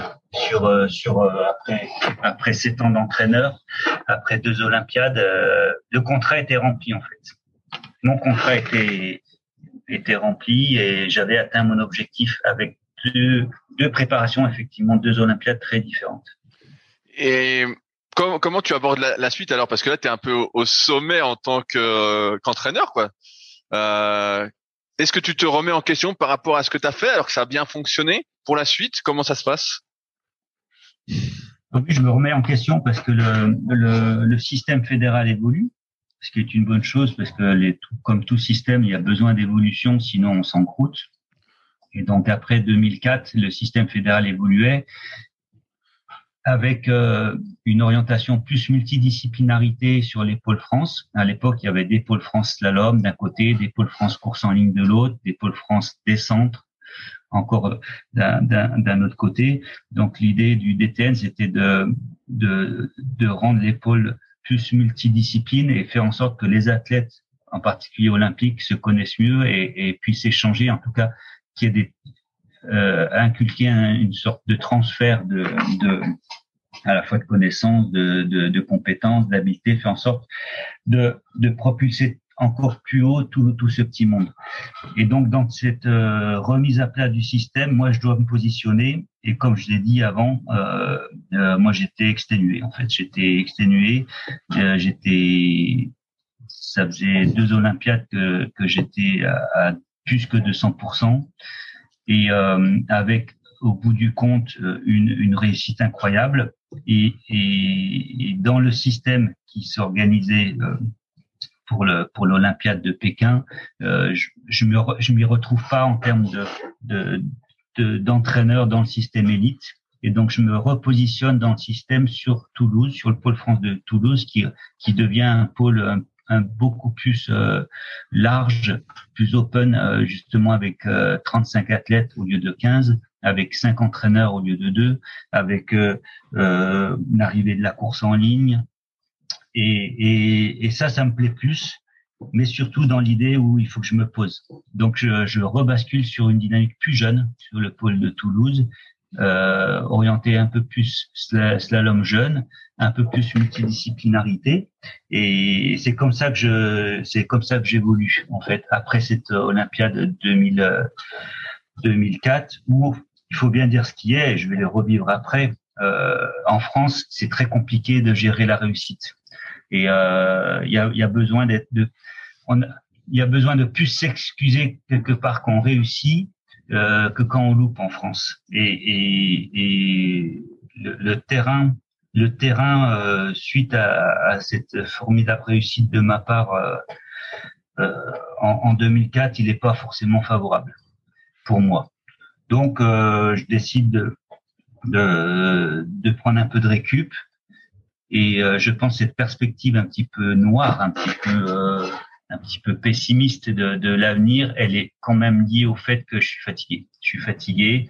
Euh, j'ai géré une équipe de pitbull hein, euh, pendant quatre ans. Parce que euh, quand tu dois gérer la concurrence interne à une équipe de, de, d'athlètes qui visent un titre olympique, un titre mondial, des sélections super super difficiles, c'est, très très intense, hein, puisqu'on finit l'Olympiade quand même, on a tous les titres mondiaux de l'Olympiade, on a tous les titres mondiaux de l'Olympiade en kayakom, le titre de champion d'Europe, le titre de meilleur mondial, et, et au final, au final, c'est une équipe de France kayakom qui est qui est, qui est, qui est devenue la référence mondiale. Mais pour l'entraîneur, c'est c'est c'est très très très euh, prenant, très très très prenant. J'allais te dire, ça va être difficile d'un point de vue humain de gérer entre guillemets toutes ces individualités qui ont un niveau hors norme et qui en fait se tirent la bourre tous les jours alors qu'ils ont tous le potentiel pour être euh, champion olympique. C'est ça. tu, peux, tu peux imaginer le truc. Donc j'ai, j'ai, j'ai, je me suis énormément investi pour faire en sorte que chacun puisse s'exprimer dans ce contexte-là et que ça soit justement un contexte porteur et pas du tout un contexte qui soit inhibant et qui, qui soit euh, finalement euh, euh, euh, euh je, trouve pas le mot, qui, soit contre-productif, qui soit contre-productif pour, pour chacun d'entre eux.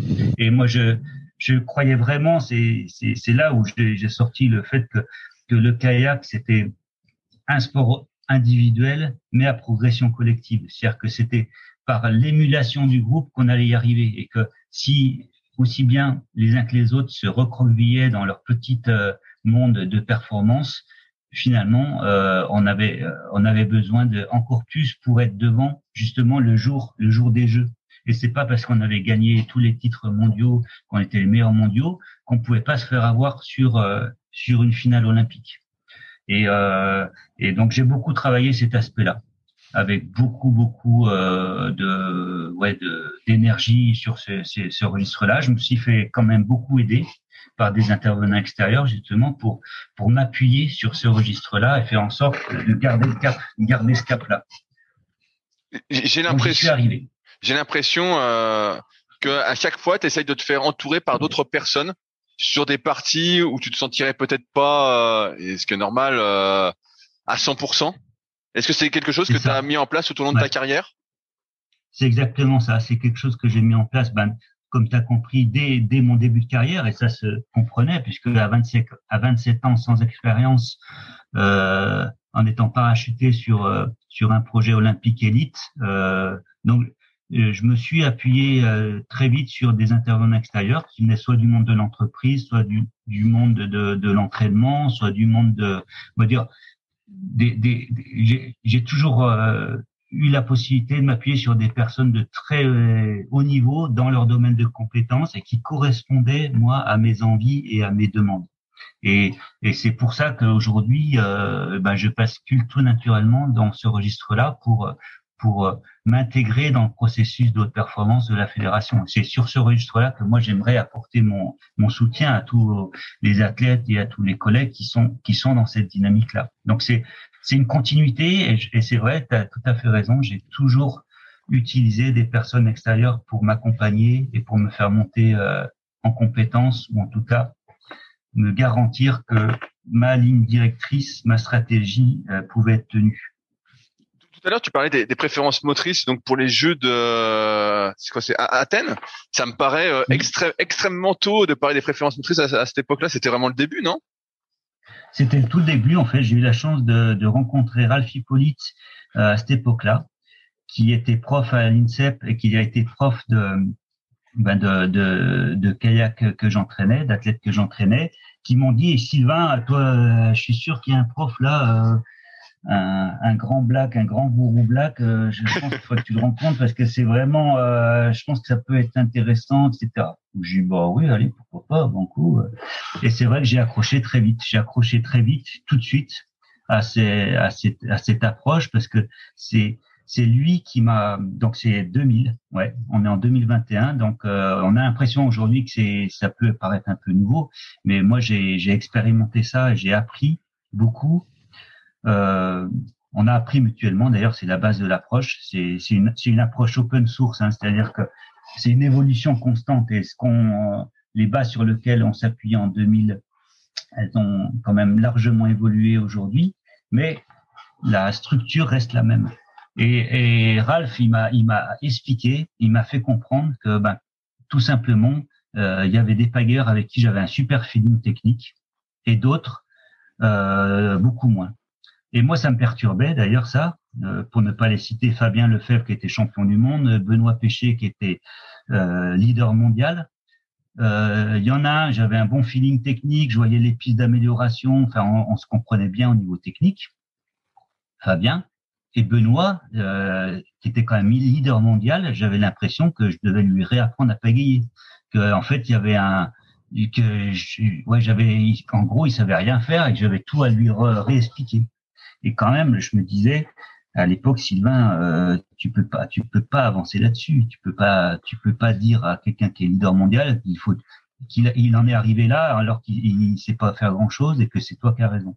Et Ralph, il m'a expliqué que que justement, euh, ben, par, par cette euh, différence de motricité, et ben quand on avait plus de feeling avec quelqu'un, c'est que souvent euh, c'était quelqu'un qui correspondait à ton profil moteur et psychologique, et que, et que par rapport à ça, fallait être vigilant, il fallait être vigilant dans l'individualisation du coaching justement, et que ça a donné, ça m'a donné une puissance incroyable d'individualiser et de comprendre ces, ces pageurs qui étaient déjà au top niveau et pour justement comprendre les moyens de leur faire progresser sur la base de leurs points forts plutôt que de dire ben toi t'es bon là-dessus là t'es moins bon et comment on va faire pour la suite? Euh, on va rectifier ce que, ce que tu sais pas faire et on va plutôt euh, s'orienter euh, comme euh, comme moi je pense et, le c'est le meilleur pour toi quoi sur les préférences motrices, je vais, un peu plus loin. Euh, je suis pas sûr que ça intéresse tout le monde, mais là, je, viens de finir le livre de Cyril Gindre de Volodalen, Aérien ou Terrien. Oui. Et Euh, bah, je, je, trouve justement qu'il manque cette dimension psychologique euh, dont tu viens de parler, et qui a priori qui est à la base de la méthode de euh, Ralph et de Bertrand, Action Type, où justement on, on imbrique euh, la psychologie de l'individu dans sa c'est facultés d'apprentissage. Parce que si tu prends pas pour moi en compte la psychologie, en fait, tu peux dire, euh, je sais pas, tu peux dire noir et puis l'athlète, en fait, il va intégrer blanc. tu vois? Je me dis euh, et justement, on parle de préférence motrice et toi qui es un peu spécialiste là-dessus.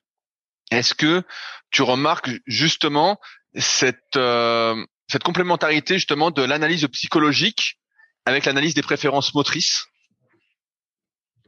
Il y a un lien fort. Hein. Un lien fort qui est assez bluffant, qui est assez incroyable.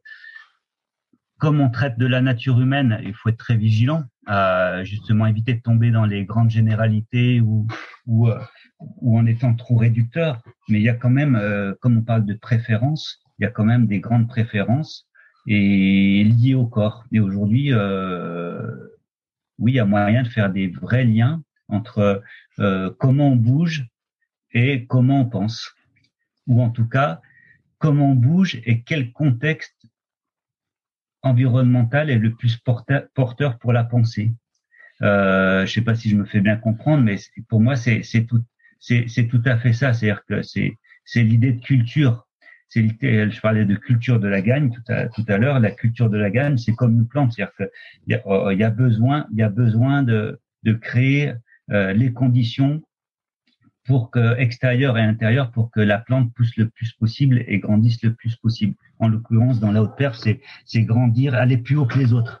Et euh, le côté le côté terreau, le côté qu'est-ce qu'on met dans le terreau, le côté qu'est-ce qu'on donne euh, aux individus euh, au niveau psychique et, est assez incroyablement porteur grâce à une approche, on va dire, de type typologique pour pour justement favoriser cet état-là ça favorise. C'est pas, c'est, c'est, c'est jamais du 100% gagnant parce que c'est, c'est beaucoup. On traite de la complexité, mais c'est très très très intéressant. J'ai alors euh, j'ai l'impression qu'au final, à la base, tu es entraîneur de kayak, tu es préparateur physique, et au final, tu deviens euh, entraîneur humain, on va dire, où tu dois gérer vraiment euh, une complexité, comme tu dis, mais avec peut-être beaucoup d'athlètes, puisque euh, quand tu prends les jeunes, etc., ça représente combien d'athlètes en fait que tu entraînes à un moment? Alors, alors euh, euh, en général, sur, tu parles de l'époque de Toulouse ou, Oui, oui. quand, quand, quand, tu es au pôle de Toulouse, là, bah, pour reprendre l'historique, là, tu reprends les jeunes, etc., avec plus d'envie peut-être. Ça fait combien de personnes avec qui tu dois individualiser au maximum? Bah, sur un pôle, il y avait 35 athlètes. Euh, après, on, on, était un petit peu, on, on, on se partageait suivant les, les, disciplines quand même un petit peu, mais ça, ça, faisait grosso modo entre 15 et 20, entre 15 et entre 15 et 20. Sur, euh, mais, mais quand tu es entraîneur national, en particulier, tu interviens sur, euh, ben, sur toute une tranche de, de toute une génération. Donc, euh, tu es à une vingtaine, voire une trentaine de personnes, d'athlètes, euh, sur lesquels tu peux être susceptible d'intervenir et d'apporter en tout cas, d'apporter ton soutien, d'apporter tes connaissances, d'apporter euh, tout ce que tu peux apporter pour euh, pour euh, pour les faire progresser. Est-ce que d'améliorer tes connaissances comme ça et d'être peut-être passé à côté de certaines choses au début, puisque tu connaissais pas cette approche action type, est-ce que ça te met pas justement plus de, stress ou de travail en fait à accomplir par la suite? Non, alors c'est vrai, j'ai cheminé en fait, j'ai cheminé et euh, j'ai attaqué par la prépa physique parce que pour moi c'était fondamental euh, et, et presque presque c'est obligatoire la prépa physique euh, liée à la préparation spécifique et puis et puis après euh, bon an mal on chemine et c'est vrai que les histoires de préférences motrices liées aux préférences de type euh, psychologique se sont avérées euh, super intéressantes pour avancer dans, dans cette euh, dans cette dynamique. Et aujourd'hui, aujourd'hui, je me considère comme préparateur méta. Alors, je suis pas préparateur mental. J'ai passé un, un, diplôme à l'INSEP dernièrement. Enfin, dernièrement, ça, ça commence à dater un petit peu sur mon Olympiade 2012 où j'ai passé un diplôme d'executive master d'accompagnement des acteurs de la, de la, haute performance. Et pour moi, ça, ça m'a orienté sur les registres plus euh, type PNL, type euh, euh, coaching finalement, et type préparation mentale. Et ce que je pratiquais auparavant, mais de manière beaucoup plus intuitive et pas du tout certifiée. Donc aujourd'hui, je dirais que la boucle, la boucle n'est pas tout à fait bouclée par rapport à, à, la complexité de la nature humaine, mais mais euh, je suis préparateur méta parce que pour moi, c'est aller au-delà de la segmentation, de la préparation physique, de la préparation mentale, de la préparation technique. C'est, je me positionne euh, euh, un peu en supervision et, et en, en, en dans, dans, dans, le, dans le but d'apporter euh, le plus possible à tous les niveaux aux acteurs qui, euh, qui s'inscrivent dans un schéma de performance pour arriver à, à justement euh, produire cette culture de la gagne. Pour reprendre euh, ton parcours, en 2008, comment ça se passe euh, les Jeux Olympiques? Alors en 2008, effectivement, euh, je suis pas entraîneur direct, je suis entraîneur des jeunes. Euh, par contre, le directeur des équipes de France me demande de, d'intégrer le staff olympique pour euh, pour euh, pour Pékin et de de m'organiser, de, de, de me positionner, il me missionne sur euh, un poste qui est stratégique en slalom, c'est c'est l'analyse vidéo, l'analyse des données. Et, et donc à Pékin, je suis positionné sur ce, cette mission-là. Donc c'est moi qui qui gère les images vidéo euh, qui fait les retours aux entraîneurs et, et qui fait aussi euh, office de, de chronométreur des, des, différentes options et qui permet de d'agrémenter de manière plus précisément, plus précise les, les, les choix tactiques ou stratégiques euh, en slalom. Donc, je suis positionné là-dessus à, à, Pékin. Pour la petite histoire, d'ailleurs, je suis euh, je suis euh, euh accrédité togolais j'ai une accréditation du Togo à, à Pékin parce qu'on a, on a une, on a une, un arrangement à l'amiable avec euh, Benjamin Bouc-Petit qui est qui qui est qui est à la base euh, franco euh, franco togolais qui s'est entraîné beaucoup à Toulouse et au pôle France de Toulouse. Et avant de basculer sur sur son sur, sur son, son aventure olympique avec le Togo. Et, euh, et c'est toujours la guerre aux accréditations sur les, les Jeux. Il en a toujours besoin de plus. Donc, je suis accrédité euh, togolais pour, euh, pour éviter de, d'utiliser une accréditation française à ce poste-là. Et, euh, et pour, euh, pour aider aussi un petit peu Benjamin avec son entraîneur pour le transport de son matériel, etc. etc. Bon, voilà, la position dans laquelle je suis à, Pékin, avec euh, à Pékin finalement une, une désillusion du slalom, puisque euh, la grosse star du slalom à, l'époque, c'est Tony Estanguet, euh, qui, court pour son troisième titre olympique, qui est porte-drapeau et qui, qui n'accepte pas, qui pas la finale. Avec une médaille quand même en slalom, c'est la médaille d'argent de Fabien Lefebvre que je connais très bien puisque mais que je s'entraîne plus. Il, je l'ai entraîné de, de, dans les années dans les années 2000-2004. Et euh, au final, une, une, une, Olympiade un peu un peu compliquée en slalom sur euh, sur euh, sur Pékin, en particulier par euh, par des contre-performances de, de toutes les catégories quelque part. Je sais pas si. Oui, tu, tu, tu m'entends, tu m'entends, Sylvain? Oui, oui. Oui, oui je, crois, qu'on avait eu un bug. Et euh, justement, alors, est-ce que c'est là, tu as eu un rôle un peu euh, annexe, on va dire. Est-ce que par la suite, justement, ce rôle annexe et ces contre-performances t'ont redonné envie de repasser euh, entraîneur, euh, je sais pas comment on peut dire, de l'équipe senior? Oui. Alors, j'ai eu un rôle annexe parce que je roule, je, je joue un rôle de supervision et d'accompagnement des, des équipes et, et dans cette désillusion de Tony, suite au jeu, il me demande de faire son bilan. Il me demande de, de travailler avec lui son bilan. Euh, il est complètement à côté de la plaque, complètement euh, euh, euh ben, euh, à plat par rapport à, à cet échec-là. Il ne sait pas s'il doit continuer, s'il a envie de continuer, s'il doit arrêter. Bon, bref, il ne sait plus, il ne sait pas. Donc, il me demande, comme moi je l'ai côtoyé pendant pendant longtemps à Toulouse, sur le pôle de Toulouse quand il a fait ses études, donc, il me, il me demande en tant que personne à la fois compétente, mais on va dire un, petit peu dissociée de son projet de l'époque, euh, de, de, travailler ça avec lui. Et de fil en l'aiguille, je, on en, il en arrive au fait qu'il a, il a, il a pas envie d'arrêter sa carrière, il a envie de continuer. Donc euh, très bien. Sauf que le X, c'est que moi, j'ai pas prévu ça du tout comme ça. Le X, c'est qu'il dit, je veux continuer. Je suis sûr que je peux gagner les Jeux à nouveau. Mon ambition, c'est toujours de gagner trois titres olympiques. Mais je suis sûr d'un truc, c'est que si je si je veux gagner, c'est, euh, je veux travailler avec mon frangin, Patrice, et je veux que, euh, être entraîné par toi et que ce soit toi qui gères ce projet-là euh, pour pour pour Londres. Donc voilà, c'est comme ça qu'est né euh, mon retour, euh, mon retour à la haute performance après après Pékin.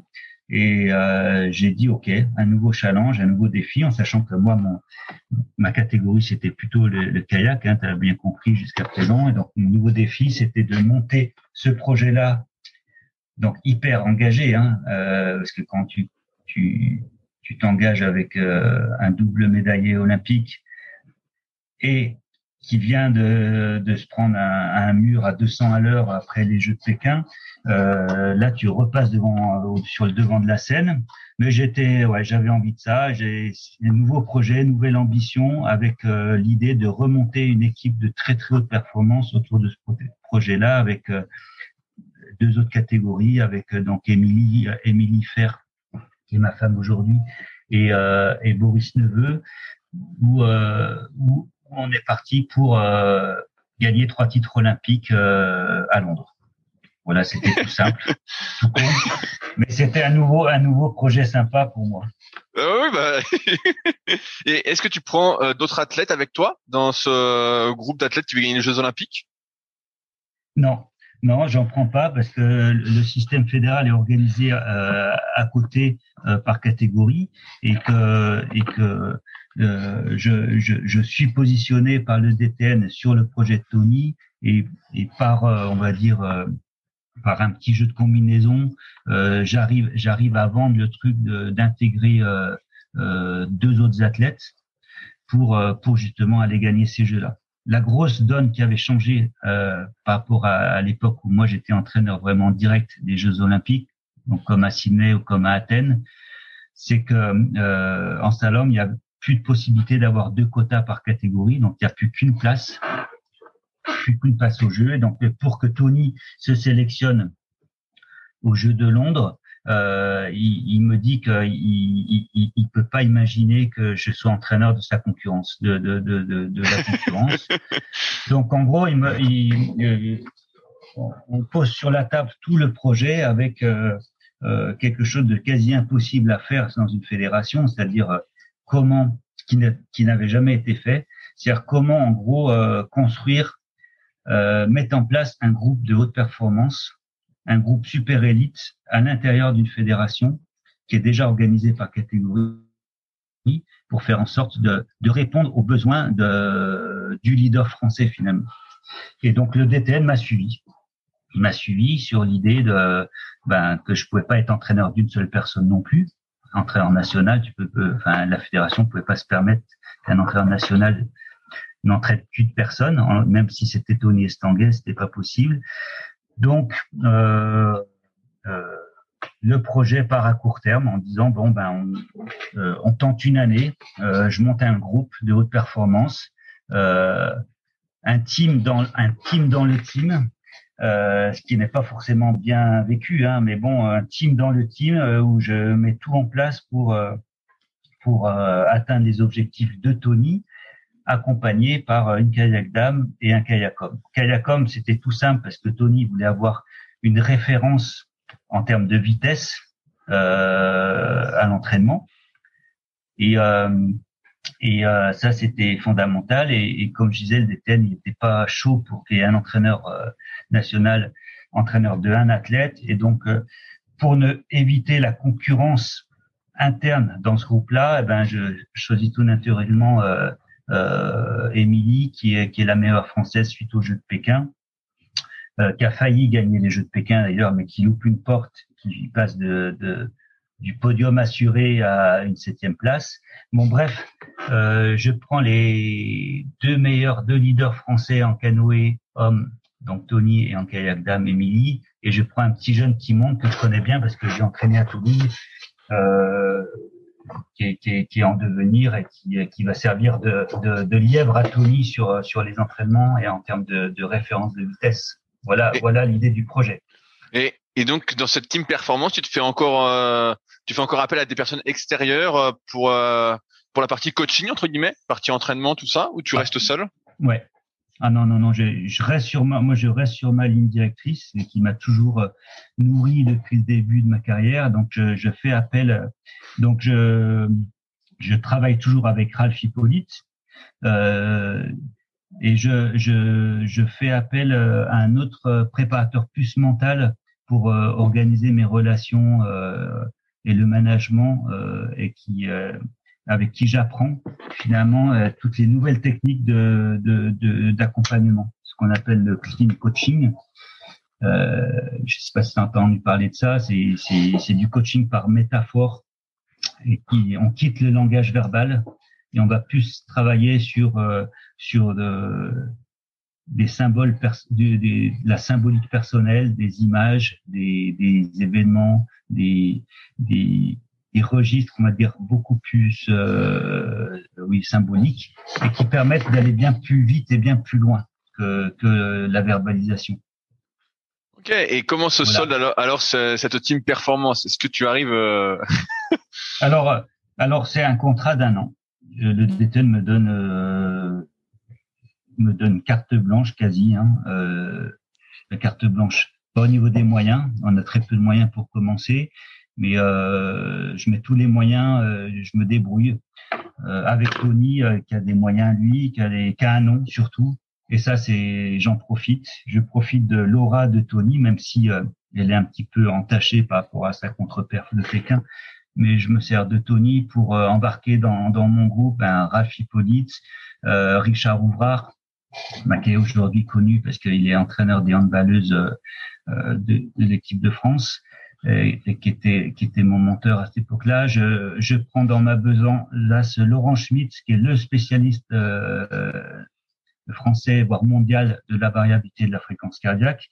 En gros, je prends tous les plus grands spécialistes pour euh, pour euh, faire de mon projet un team de, haute performance et faire en sorte que tous les tous les moyens soient posés pour réussir tout de suite. Parce qu'en fait, le DTL m'a donné un an, un an pour euh, réévaluer le projet.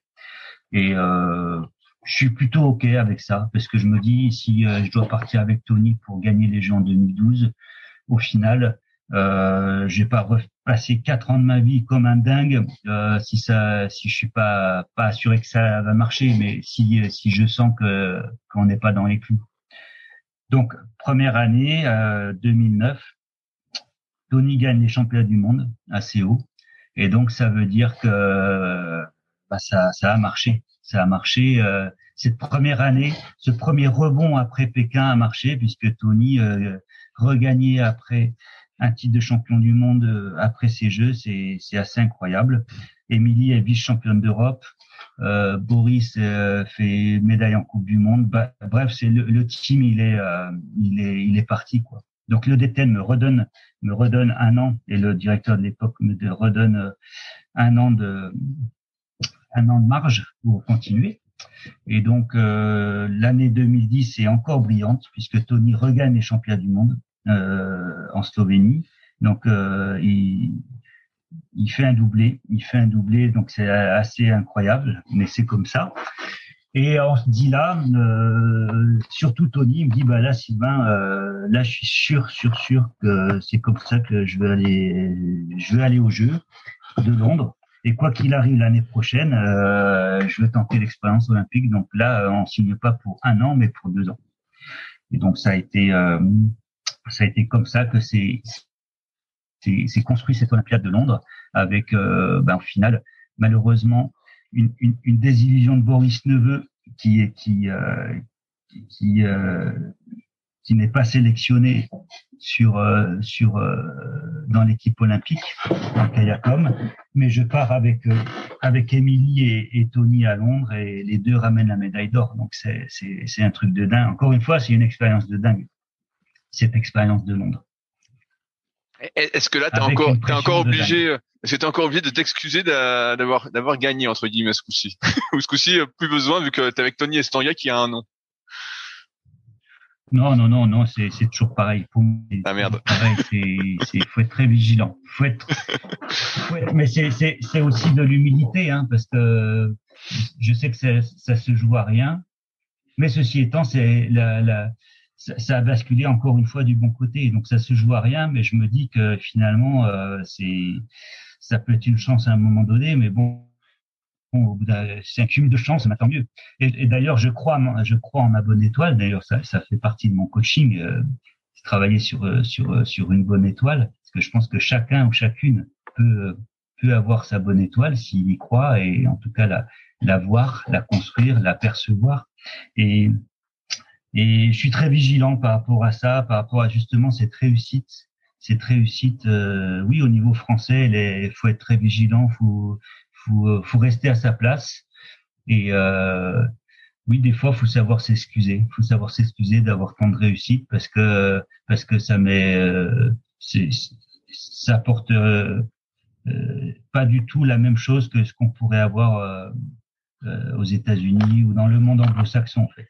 Les anglo-saxons, euh, ils, ils, sont très fiers de leur réussite. Hein, je sais pas si tu peux voir, ils sont très fiers de leur réussite. Ouais, bien sûr. Ils parlent très bien, très facilement de combien ils gagnent, de combien, de combien, euh, de comment ça marche. Et, et en France, euh, c'est c'est faut être euh, très très. Enfin, moi, je c'est l'expérience qui dit ça. Faut, faut vraiment, euh, faut vraiment euh, être très vigilant. Et, et effectivement, euh, faut des fois plus être sur une, un registre d'excuses de, de, de réussir que, que, que autre chose.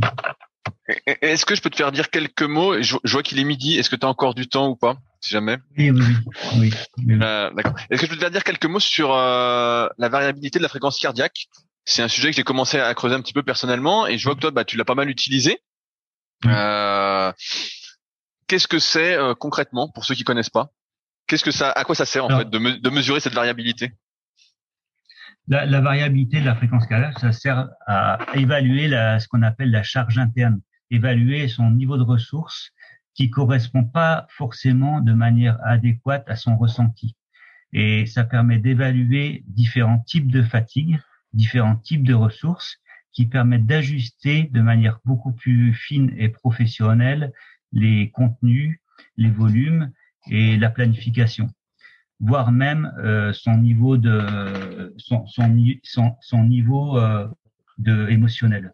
Donc cette variabilité elle est basée sur euh, justement la variabilité que peut avoir la fréquence cardiaque et par euh, des algorithmes euh, et des, des instruments de mesure euh, qui sont les ceintures et les montres dernière génération, on a la possibilité de, de percevoir justement plein de types de fatigues différentes qui sont tout à fait norm- normales pour certaines, puisque quand on s'entraîne beaucoup, euh, et c'est le but de l'entraînement d'ailleurs, c'est de générer de la fatigue pour euh, derrière euh, générer une meilleure adaptation du corps et progresser.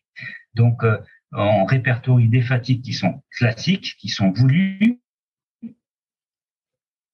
et des fa- fatigues qui peuvent être beaucoup plus, justement, aller sur ce qu'on appelle aujourd'hui de manière commune le surentraînement. Donc, un athlète qui est surentraîné, euh, on le perd. Un athlète qui est euh, super bien entraîné, euh, il est super fatigué, mais on le perd pas. C'est ça l'idée. Ok.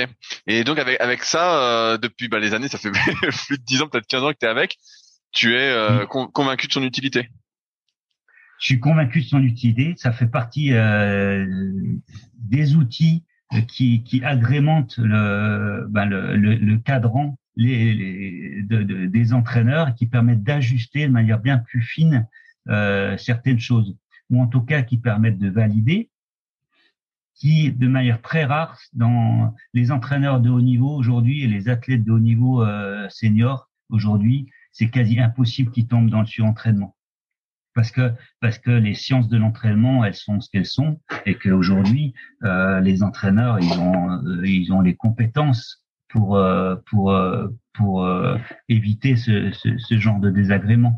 Par contre, euh, quand on travaille sur des registres hypoxiques, quand on travaille sur des, des de l'inédit, et on est souvent sur l'inédit en termes d'entraînement pour euh, choquer les, les individus, pour faire en sorte qu'ils progressent plus vite. Au final, on a besoin d'indicateurs plus objectifs à des moments donnés pour évaluer de manière fine euh, où on en est et se rassurer. Souvent, ça nous permet de nous rassurer en disant bah là, euh, là on est, on est, là c'est ok, là c'est ok. Attention, là c'est ok. C'est, c'est quand même un super outil pour éviter euh, le surentraînement, en particulier chez les plus jeunes. Un plus jeune, justement, il peut vite être euh, amené à, s'entraîner comme un Max Beaumont un, gars de 18 ans qui dit bah moi je veux faire comme Max Beaumont, voire je veux faire plus parce que si je veux le battre je veux faire plus, Donc ça, c'est la connerie de base, en disant, ben, je suis jeune, je suis plein d'énergie, je vais faire comme les meilleurs, mais en, faisant un peu plus. Et, euh, et, et, en trois semaines ou en quatre semaines, euh, ben, on perd les jeunes ou ils se blessent, parce que c'est un bon indicateur de blessure, de prévision de blessure. J'ai l'impression que tu as été un peu précurseur sur pas mal de, comment on peut dire, de pas de méthodologie, mais de pratiques de coaching en fait en t'écoutant, tu vois, les préférences motrices, toi, ça fait 20 ans. Euh, la variabilité de la fréquence cardiaque, moi, j'avais dû lire ça dans des sports heavy il y a quelques années, mais ça me paraît pas si vieux, à moins que j'aillisse vite, mais euh, ça me paraît pas si vieux. Euh, je vois aussi, par exemple, sur la fiche Wikipédia, tu parles des mouvements oculaires aussi.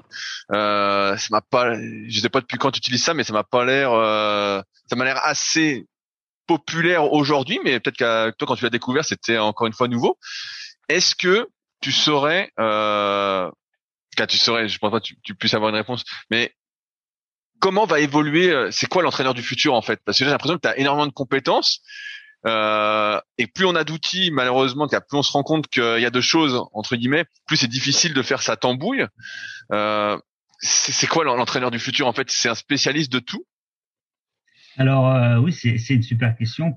Pour, moi, l'entraîneur du futur, justement, c'est euh, c'est un entraîneur qui va être spécialiste dans le management et, dans, dans, dans le management des meilleures expertises à des domaines, dans des domaines qui, qui, qui lui semblent le plus appropriés pour la progression des athlètes qui, qui l'entraînent au final. Et donc, il n'y a pas, euh, aujourd'hui, j'ai pas d'idée sur, euh, je pense que, euh, je pense qu'un Adrien Barr, euh, en, canoë, euh, il est à un, niveau euh, où il a besoin d'expertise sur tel ou tel ou tel registre qui vont être différents d'une Sarah Guyot, d'un Max Beaumont. Euh, ils, ont toutes, ils ont toutes et tous leurs spécificités en termes de marge de progression. Et moi, l'entraîneur du futur, pour moi déjà, c'est c'est pas qu'un entraîneur, c'est un parce que pour moi, il y a un entraîneur va entraîner euh, tous les aspects humains, mais euh, il doit être aussi préparateur pour arriver, euh, faire en sorte que les athlètes, ils arrivent à leur meilleur potentiel, ou ils arrivent tout du moins à exprimer leur potentiel au top du top le moment venu. Et ça, et ça c'est compliqué et je pense qu'on peut pas y arriver seul en fait. C'est ce que j'allais dire. J'allais dire finalement l'entraîneur du futur, c'est des entraîneurs. c'est des entraîneurs, sauf que les athlètes, ils ont, ils ont, ils ont, ils ont c'est pas possible d'avoir 15 entraîneurs. Donc euh, ils ont ils ont besoin aussi d'être euh, d'être euh, orienté par un ou deux, mais mais mais faut, faut être vigilant à qu'il n'y en ait pas pas trop non plus. Euh, il faut il faut savoir il faut savoir s'entourer des des meilleurs pour être le meilleur. C'est ça c'est ça mon, mon c'est ça mon truc au final. Comment elle se finit ta carrière euh, entre guillemets euh, d'entraîneur euh, d'une d'une discipline entre bah, en gros de canoë de kayak de slalom? Alors elle s'est elle s'est finie par l'aventure euh, euh, slalom euh, en, en, 2016 et j'ai plutôt orienté j'ai plutôt orienté mon énergie et mes envies sur euh, apporter mon expérience et apporter mes compétences sur toutes les disciplines olympiques et paralympiques de la fédération. Et donc là aujourd'hui, j'apporte tout ça euh, à mon niveau sur euh, à la fois les paralympiques, les sprinteurs et les slalomeurs. Et je travaille à la fois avec le DTN, les head coach ou managers et les athlètes. J'ai une, une action très très large et très transversal, mais très très très orienté et très ciblé haute performance. Moi, ce qui m'intéresse, c'est effectivement c'est gagner, c'est gagner les jeux. Et euh, il y a énormément de choses à faire pour gagner les, les jeux. Et dans un système, un gros système comme une fédération, il y a énormément, énormément de, de, de, choses qui sont faites pour euh, aller très loin, très haut, mais que mais que jusqu'en finale en fait. Et moi, dans ce que l'expérience que j'ai, je sais que il faut mettre en, en, place des choses de manière très pointue pour aller au-delà de la finale et que c'est difficile à faire, très difficile à faire. C'est c'est euh, je sais pas comment on peut dire, mais original ton évolution en fait parce qu'on voit qu'au début voilà t'étais juste entraîneur euh, kayak de slalom, euh, donc donc d'abord t'es athlète, ensuite tu deviens entraîneur euh, par une opportunité exceptionnelle. Euh, donc, tu as ta tête qui devient champion olympique. Ensuite, tu t'occupes aussi euh, avec Tony Estanguet du, du, canoë de slalom. Entre temps, tu avais repris des juniors et j'ai l'impression en fait que tu arrives à te renouveler en fait euh, assez périodiquement euh, sans que ce soit planifié et à continuer d'évoluer. Alors qu'on on pourrait on pourrait imaginer j'ai peut-être tort, hein, mais euh, qu'un entraîneur reste entraîneur en fait. Et toi, finalement, là, tu deviens l'entraîneur haute performance qu'on appelle en cas euh, de besoin d'exceller sur quelque chose qu'on maîtriserait pas peut-être en fait. Là, tu n'étais plus le, je veux dire l'entraîneur attitré, mais tu es l'entraîneur des entraîneurs. Je sais pas si on peut dire ça comme ça.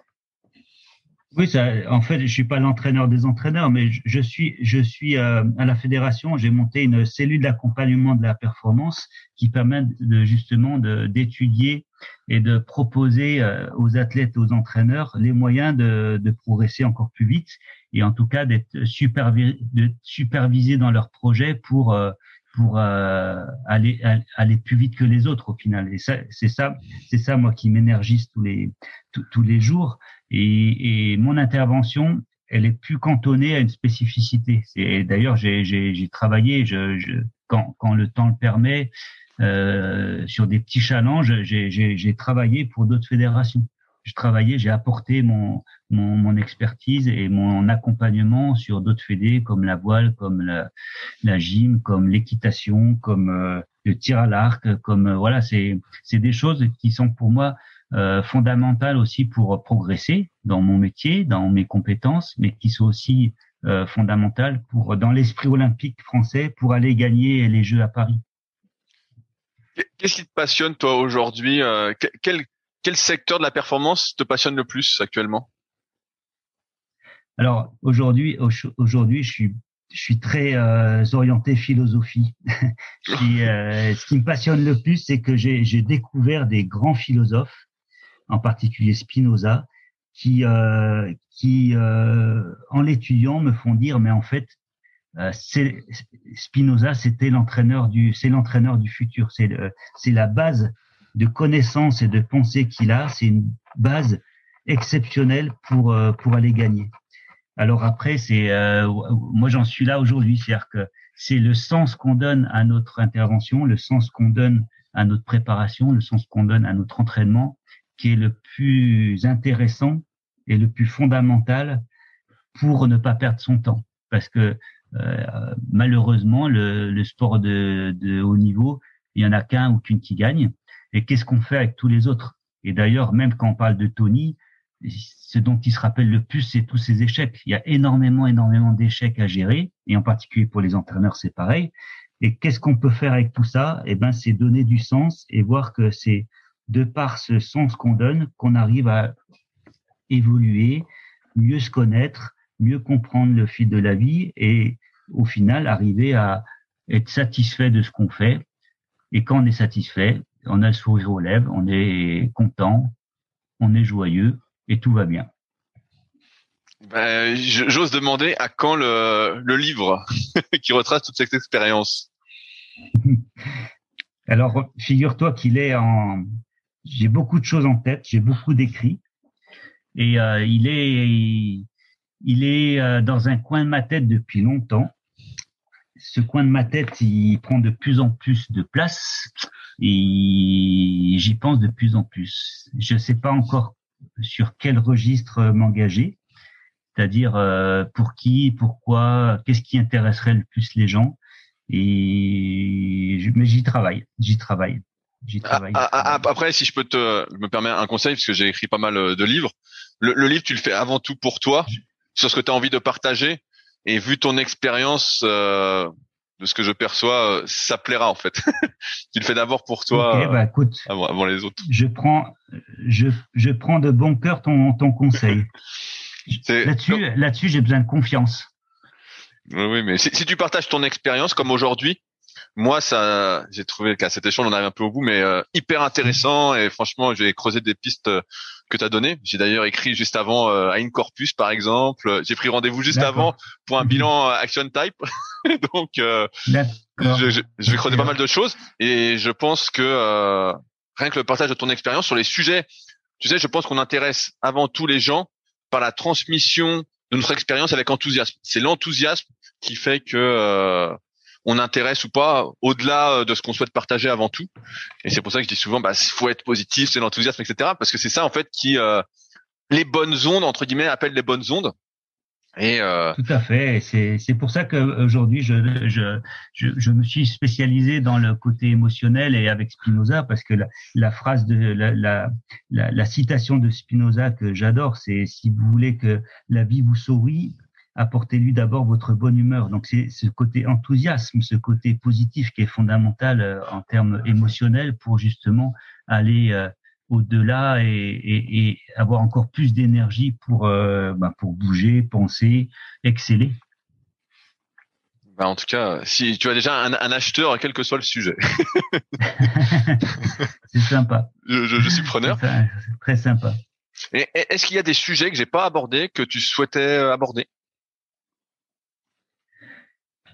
Alors oui, moi je pourrais parler beaucoup sur le côté philosophique et émotionnel, mais euh, c'est pas c'est pas le moment. C'est euh, donc c'est c'est c'est c'est mon c'est mon dada actuel effectivement où où je me rends compte que je suis pas du tout du tout du tout philosophe. Hein, je suis pas prof de philo etc. Mais j'ai découvert la philosophie euh, ces derniers temps.